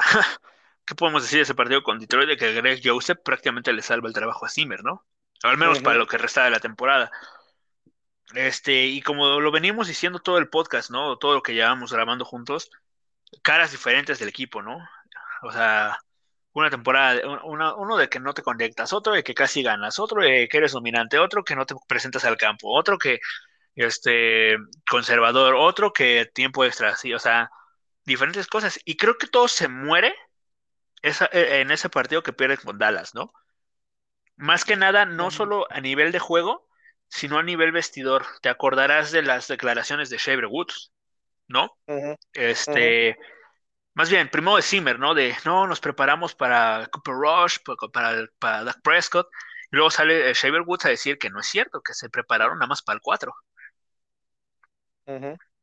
Sí, es, tristísimo, o sea, eh, bien, bien complicado esto, ¿no? O sea, sabíamos que iba a ser un calendario durísimo, que iba a haber partidos bien complicados en Baltimore, en Los Ángeles, el de siempre, ¿no? Green Bay, contra Dallas, incluso si lo quieres ver pero ya dar esas declaraciones, todo apuntaba que esto era una bomba de tiempo y, pues al final es triste, ¿no? Porque este equipo unido, quién sabe hasta dónde hubiera llegado. O sea, yo, creo que cuando estás en un deporte equipo, sea fútbol, sea hockey, sea básquetbol, sea béisbol, sea fútbol americano, lo que sea, es importante que todos sean uno, porque nadie es más fuerte que todos juntos. Pues Y este, y tú me lo comentaste, este equipo simplemente era un equipo en donde había individualidades. No eran un equipo, no eran una unión, no eran un, no eran un grupo de jugadores que jalaban juntos, porque cada quien jalaba para otro lado, ¿no? Los novatos jalaban para un lado, los líderes jalaban para un lado, los jugadores, otros jugadores jalaban para otro lado. O sea, si este equipo llegó, Te interrumpo, ¿no? Simplemente ofensivos contra defensivos. Defensivos con Simmel, los ofensivos pues nunca lo vieron, como decía ahí en un artículo, ¿no? El de Chat Graph. Ujú. Sí, O sea- mira, es, es bastante penoso que, que esta era de, de fútbol de los vikingos de Minnesota se, se, se termine así. Me duele, ¿no? Porque Sí, yo empecé a ver a este equipo más a detalle cuando justo cuando llega Zimmer, veo y lo acabamos de repasar, o sea, vemos esta, esta transformación que tuvo este equipo y, y terminar así es bastante doloroso, pero es mejor ya que cada quien jale para su propio lado. sí. Y aparte, o sea, me voy a ir por dos ejemplos, ¿no? De, tú, justo tú comentabas, ¿no? O sea, este equipo junto era una brutalidad, ¿no? Pero pues se dividieron. Y luego, tú ves lo que es Detroit hoy en día con eh, Campbell, y no, bueno, o sea, no serán el mejor equipo, no serán el equipo más talentoso, no serán, vaya, no serán este equipo de playoffs, es, un- es uno de los peores equipos de la liga, pero tú ves el amor que le tienen sus- los jugadores a Dan Campbell, híjole, ¿no? ¿Sí es Dan Campbell? Sí, sí, sí, Dan Sí. Campbell. Sí, sí es Dan Campbell, ¿no? O sea, tú ves el amor que le tienen a, a Dan Campbell, o sea, esos cabrones se van a romper la madre por su coach, ¿no? Luego, otro ejemplo, me voy con los Raiders. O sea, los Raiders también aman a su ahorita coach interino, coach interino, ¿no? O sea, tanto lo aman que pues, se parti- fueron a- sabiendo que pues, con el empate este, estaban dentro, salieron a matar a los Chargers el domingo. Y no dudo que, bueno, esto se está grabando viernes, mañana contra Cincinnati se salgan a romper su madre. Y si no ganan, y si aunque no ganen, pues van a dejar todo en el campo por, por el coach, ¿no? Claro, sí, no, coincido, o sea, al final de cuentas, todos tienen que estar en la misma página, desde el gerente general hasta el head coach, hasta el jugador, hasta el aguador, hasta el asistente, todos, ¿no? O sea, yo no, a mí se me hace una estupidez, por ciento Cousins, 10% jugadores, 5%, no, Sí, no, o sea, todos, todos son responsables, o sea, no es de que, ay, tú hiciste bien tu trabajo, no hay pedo, güey, tú, este, tú, tú estás bien, güey, no, tú, tú sigue entrenando normal, no, o sea, es un equipo, todos ganan, todos pierden, güey. O sea, no es de que Cousins tenga el 40% de la culpa, ni mucho menos, o sea, al final de cuentas es un equipo, todos jalan para el mismo lado, todos tienen éxito, un- el, el equipo que está más unido, y lo vuelvo a decir, no hay, no hay, no hay nadie más fuerte que todos juntos. Es un equipo, luego- es un deporte en, en- Sí, sí. en- en- en equipo y al final eso es lo que termina haciendo que todos ganen. Y si, y si el señor, o sea, todos pensamos, ok, el señor, y con el señor me refiero a Zimmer, o sea, este güey va a, dejar todo por su trabajo. Básicamente, si no tiene una buena temporada, se va. Sí, y no. Y ni eso, o sea, ni, ni, ni siquiera su trabajo lo hizo cambiar de parecer en muchas situaciones. O sea, ya era, como lo dije, era una bomba de tiempo que se venía dando, ¿no? Desde hace, desde 2014, donde el modo superandi era yo me hago cargo de la defensa y traigo a mi, a mi persona de confianza para la ofensa. Y aquí no había ni persona de confianza en la ofensa, porque era el hijo de la persona de, de, de, de, de, del, del, gran Gary Kubiak, ¿no? Entonces, o sea, no estoy diciendo que Clint no tenga las habilidades, seguro va a tener algún trabajo en la NFL el siguiente año. Carolina, pero, seguro. Sí, donde sea, ¿no? Va a tener un trabajo, sea un asistente, sea un coordinador, lo que sea, pero va a tener. Y al Sí. final de cuentas, o sea, era, fue un desmadre, o sea, no, no, había, no había ni confianza, ya era algo de, que cada quien destacara, ¿no? O sea, bastante triste que esto terminara así y más con lo que prometía. Nosotros no fuimos capaces de ver esto, no, no fuimos capaces de analizar qué es, qué, cuál era la peor situación porque veíamos que traían y traían y traían jugadores y no, no podíamos no ilusionarnos. Sí. Sí, o sea, lo ves en retrospectiva y no, o sea, digo, cualquier aficionado de otro equipo que ve que están trayendo jugadores y jugadores, más lo que ya tienes, más este, lo del draft, dices, puta, este equipo, no es, no, nunca dijimos que iba, iba a ganar el Super Bowl, ¿eh? Jamás dijimos que iban a ganar el Super Bowl, pero iban a pasar a playoffs, iban a competir y que mínimo llegaran al divisional. Eso era lo que nosotros esperábamos. Al final no pasa así por...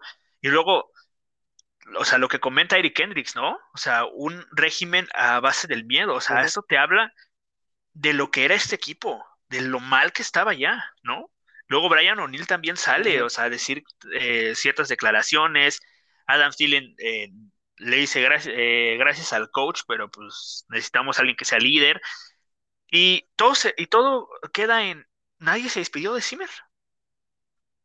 En redes sociales no vi ni un post de alguien agradeciéndole a Zimmer, de nadie, nadie. Yo creo que hay más pedos internos de lo que nosotros sabemos. y no lo van a decir. Sí, no.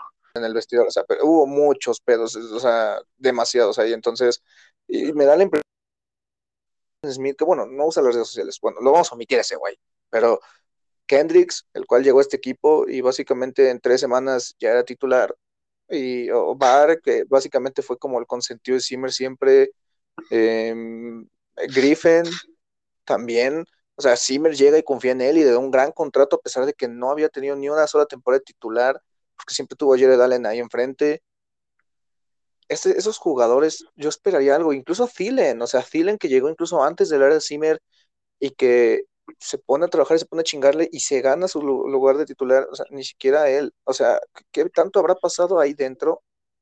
¿Quién sabe? Sí, sí, nada más a lo mejor el único, único fue Peterson, pero eso fue antes de diciendo que, pues a mí me gustaría que siguiera Zimmer, ¿no? porque él vino por Zimmer, pues casi casi, o sea, Zimmer fue quien lo jaló. Pues, y a lo mejor Cook diciendo que con él iba a la guerra. De ahí en fuera, nada más. No, y aparte, o sea, tú ves las redes sociales de Cook, y ese güey, ese güey, mientras Zimmer está haciendo despedida, ese güey estaba con madre en, en Indianápolis, eh, apoyando a su hermano en, el, en, el, en la final del, del campeonato nacional Georgia-Alabama, ¿no? O sea, o sea ni un mensajito, o sea, nada, absolutamente nada, y es fecha que no pasa nada, o sea, nadie se despidió de Zimmer. Ya, ya es algo, incluso se ve la primera mitad contra Chicago, o sea, era un equipo que ya no, no sé qué pasó ahí en el, en el vestidor, no sé si Zimmer dijo como ya, güeyes, o sea, ya me voy, chinganle, ¿no? O sea, quiero irme con la frente en alto. ¿Sí? O sea, no, no sé qué sucedió, pero... Sí, también sus declaraciones con lo de Jefferson, ¿no? Eh, también es un récord, yo quiero mi victoria. Lo entiendo, pero bueno, o sea, hay, muchos problemas que ahí hubo y yo creo que incluso los mismos jugadores saben que, em, que esto era necesario y, los dueños hablaron con ellos el lunes después de despedir a Zimmer y a Spielman, entonces... Jefferson, También, que por eso ya habíamos platicado de que por eso no se desespera. Sabe Porque sabe que, este pedo es el que este, esta enfermedad se, se iba a ir y, que puede ser que él sea la cabeza del proyecto. Entonces. No, y lo va a hacer, lo va a hacer.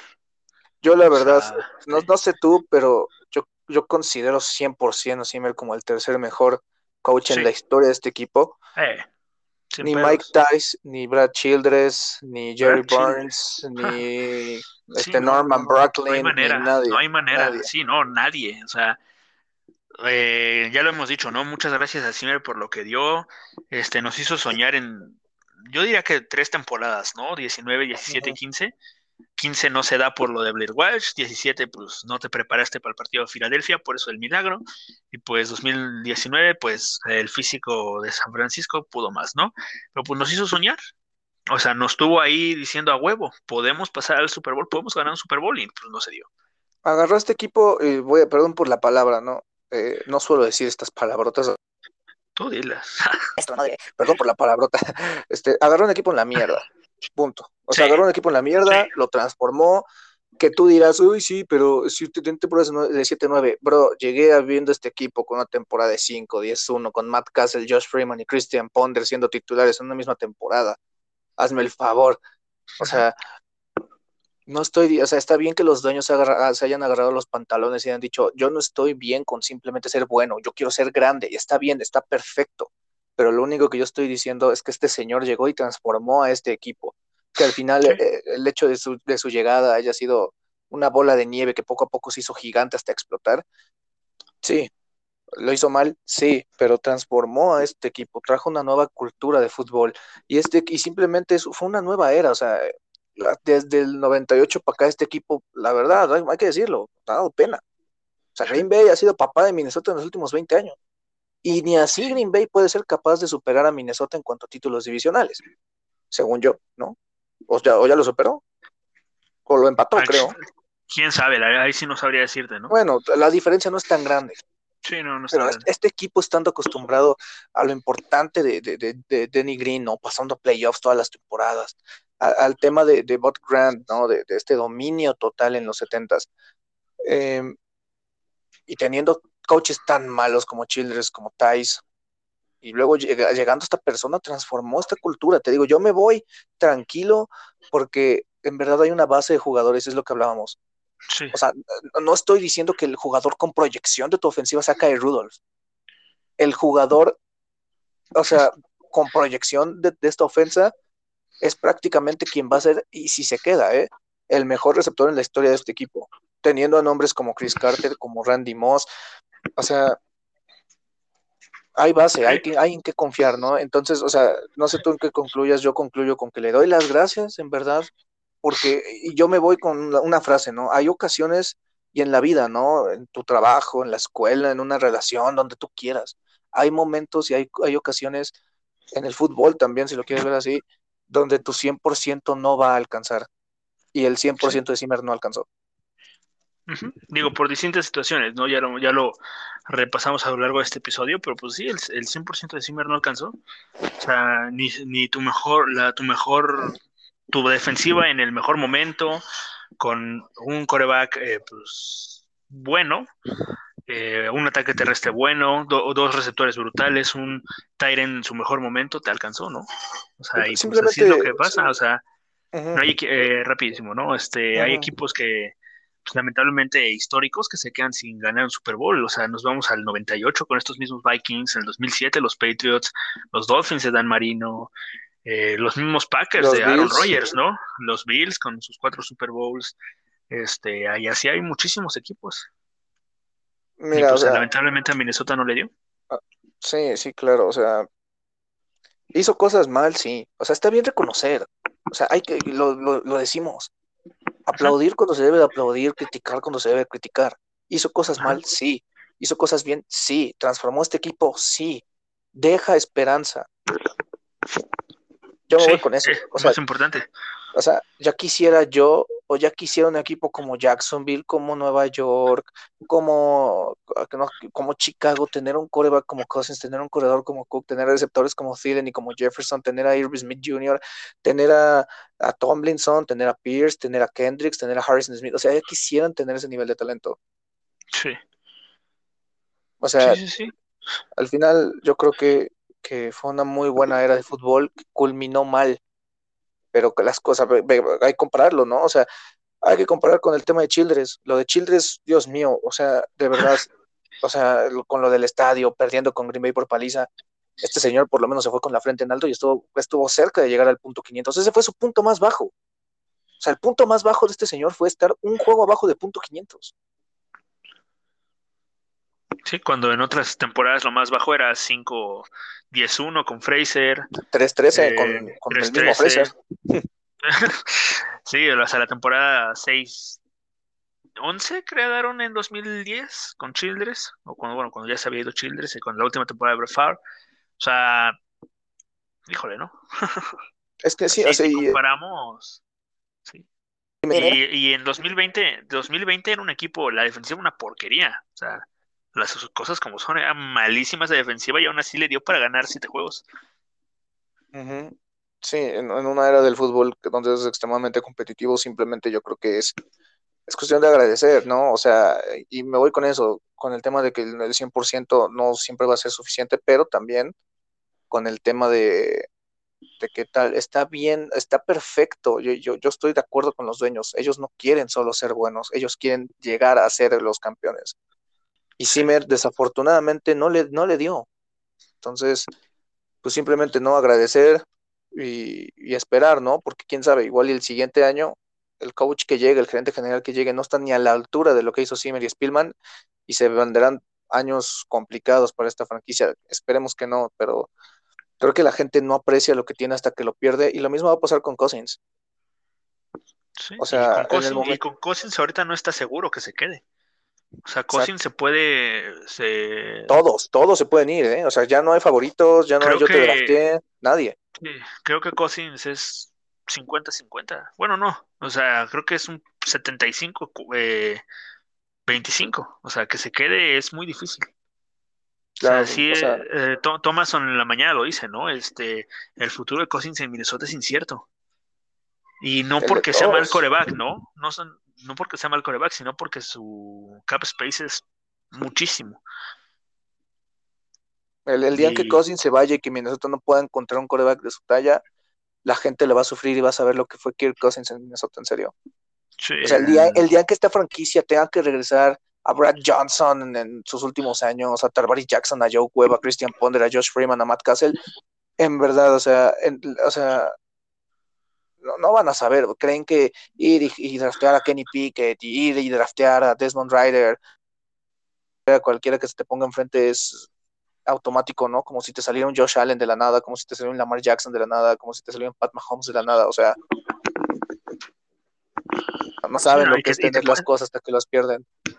Sí, no, y te puede salir, como no te puede salir, ¿no? Es un 50-50. También, ya lo hemos dicho, ¿no? Depende mucho del contexto, pero sí, o sea, si tienes, a lo mejor, bueno, si quieres, puedes draftear tu coreback y dejarlo un año en la banca, ¿no? Como pasó de Cormont, que pues, también su futuro se ve negrísimo, ¿no?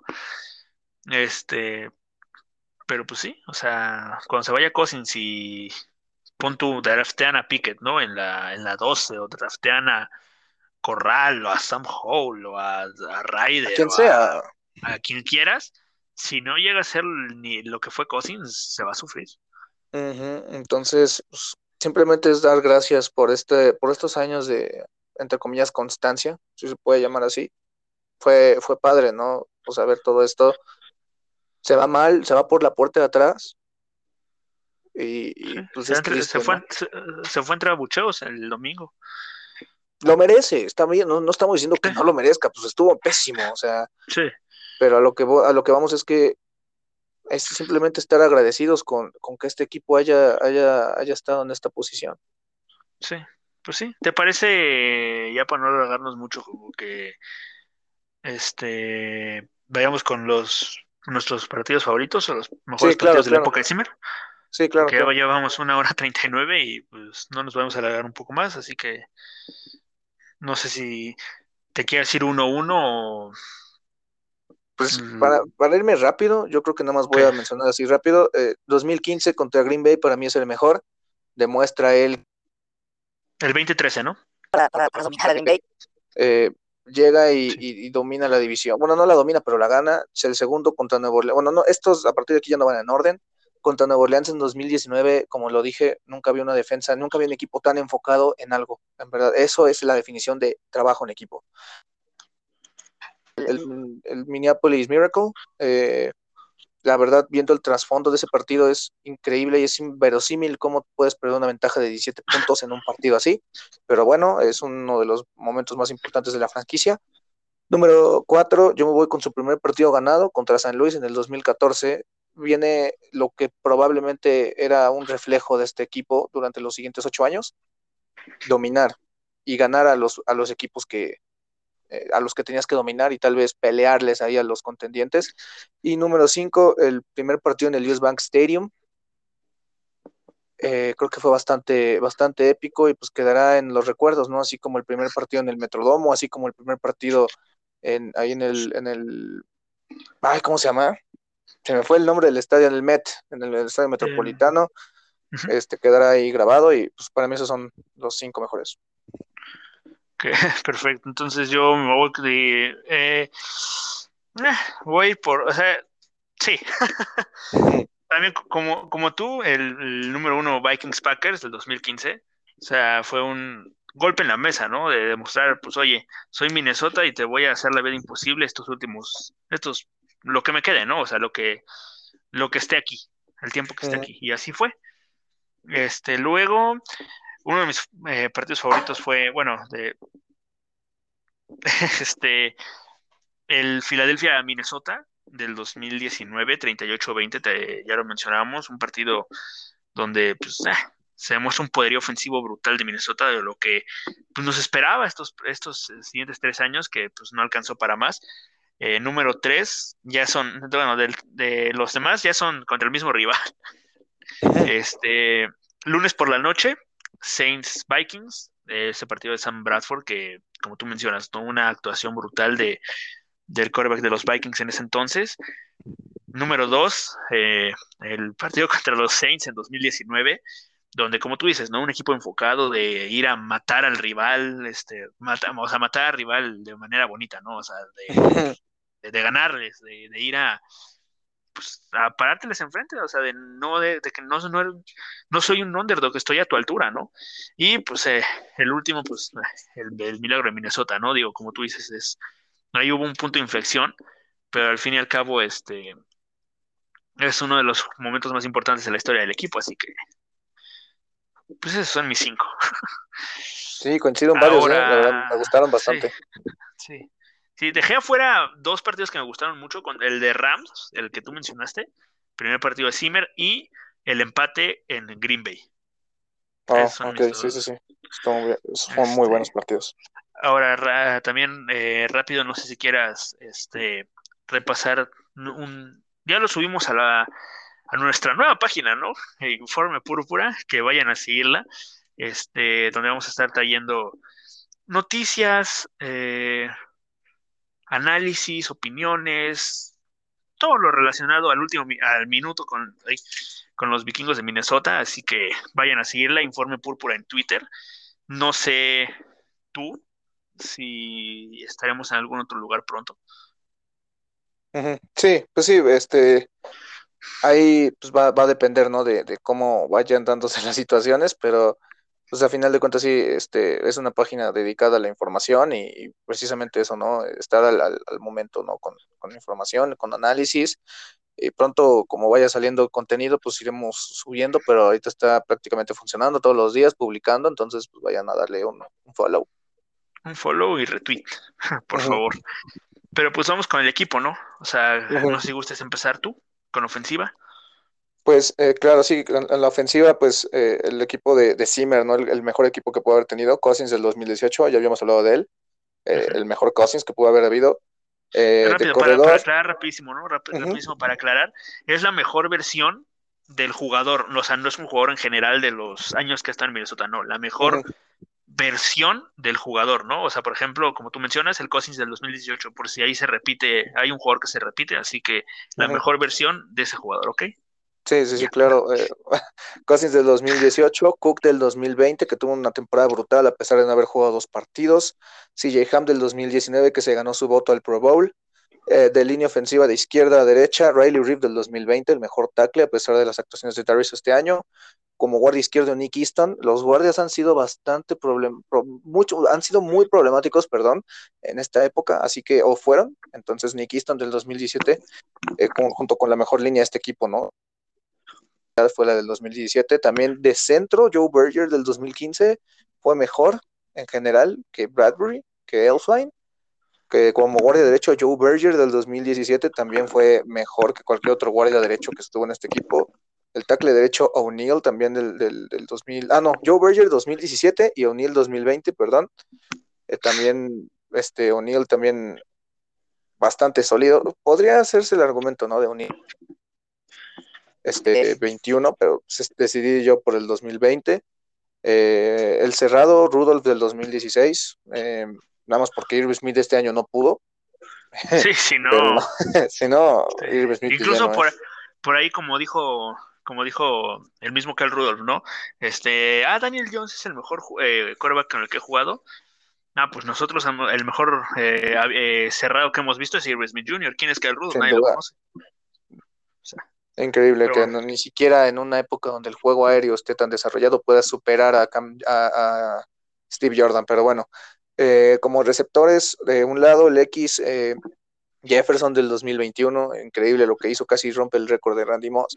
Del otro lado, Jefferson, de este Thielen del 2018, eh, también ese, ese Thielen, ¿no? Que durante 10 partidos consecutivos tuvo 100 yardas o al menos un touchdown en, en, cada uno de esos partidos.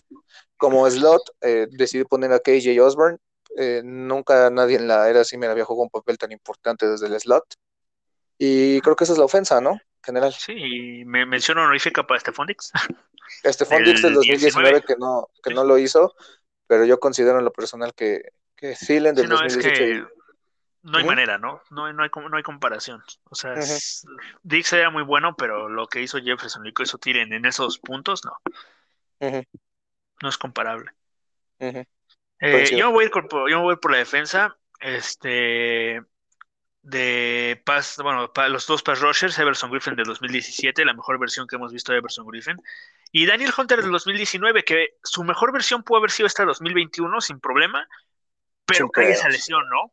Sin problema. lamentable lesión eh, en Dallas, eh, bueno, contra Dallas, pero la, la versión de 2019, sobre todo en ese juego, ya lo mencionábamos, ¿no? Contra los Saints, uf, uf, am- ambos. ¿no?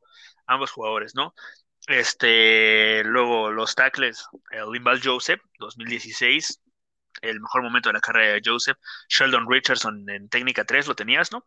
Ujú, del, del 2018. Sí, porque, ah, seamos sinceros, eh, al lado de Limbal Joseph no hubo una mejor pareja y ahorita Pierce se perdió toda la temporada y bueno, Tomlinson pues tampoco es como que, ah, o sea, tuvo sus efectos y Sheldon Richardson fue lo mejor, ¿no? Este, el Will Chad Greenway, una leyenda del, del, del equipo, de middle linebacker tenemos a Larry Kendricks del 2020. Yo hubiera puesto el 2021, me gustó más Hace el su caso. 2021, Sí, sí, sí. Pero, pero Eric Kendricks de 2020, a pesar de que se perdió algunos partidos, se fue una brutalidad de jugador. Eh, de Sam eh, Anthony Barr, ¿qué decimos de Anthony Barr, no? En 2014, el muchacho de Mike Zimmer. Los cornerbacks tenemos a Shaver Rhodes, que me lo vendían como voz en la semana. Hazme todo el favor. El mejor, el- el- fue el mejor Hazme corner del 2017. O sea, del Hazme tú el 2014. favor, ¿no? O sea, nada, es increíble. O sea, Nah, no, es puede- que- no puedes poner bust a ese güey. No puedes. Digo, con todo respeto, no sé quién hizo esa lista, es una estupidez de lista. O sea, perdón, perdónenme, perdón, pero no puedes poner a Shaver Rhodes como voz. O sea, no, no. No. Shaver Rhodes de 2017, el mejor cornerback de la liga en ese entonces. Eh, una brutalidad. Eh, Trey Waynes del 2017, que también, digo, no era el mejor eh, cornerback, pero era confiable. El Mackenzie Alexander del 2018, que ahí teníamos un debate entre poner a, a Monerlin y a Alexander. Al final tenemos a Alexander, que los números del 2018 fueron muy buenos.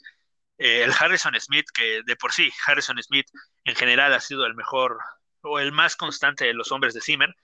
El 2017 Zimmer es, perdón, de Smith es muy bueno y bueno, el, el, el free safety Anthony Harris con sus seis intercepciones en 2019, pues nada que decir, ¿no? O sea, el mejor, la mejor pareja de safeties que ha tenido Zimmer, ¿no?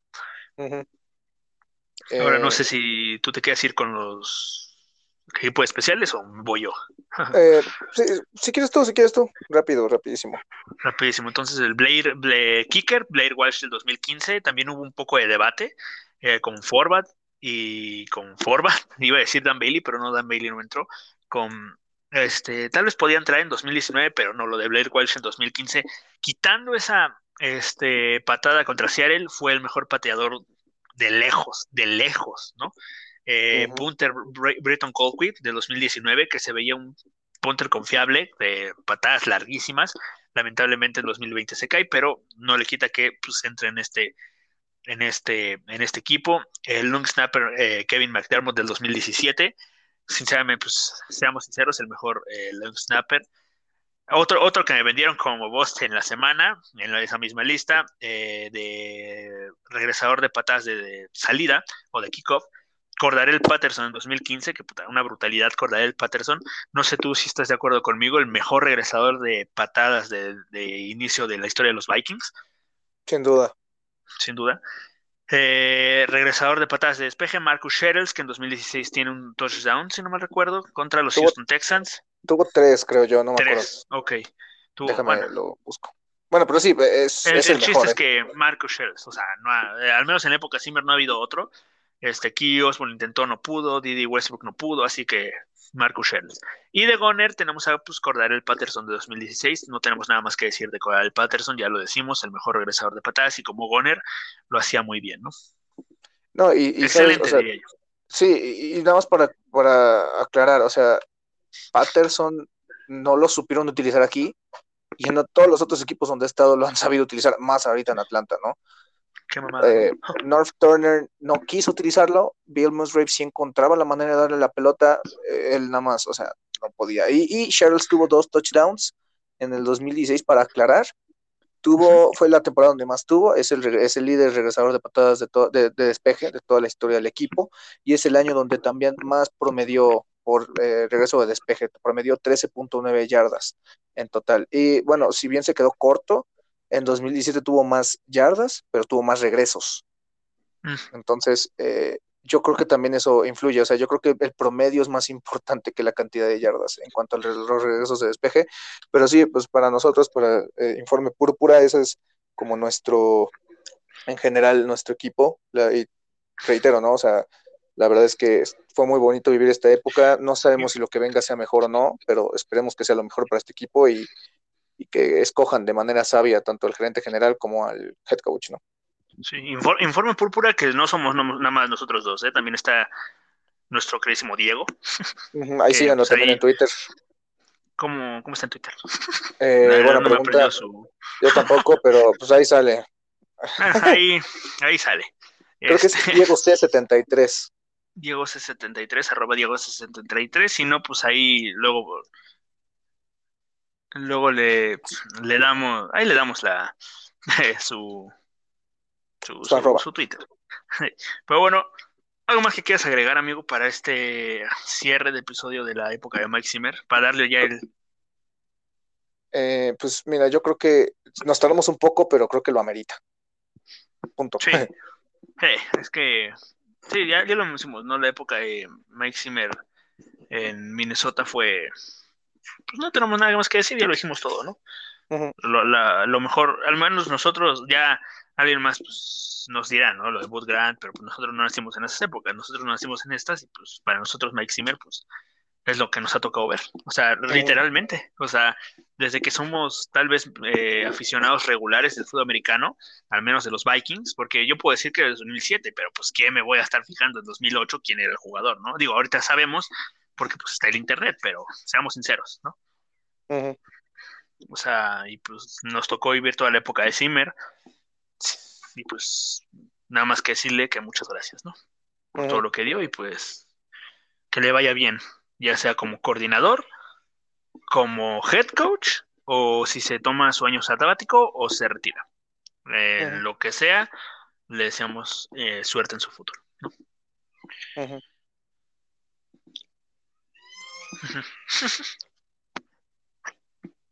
Pero bueno, amigos,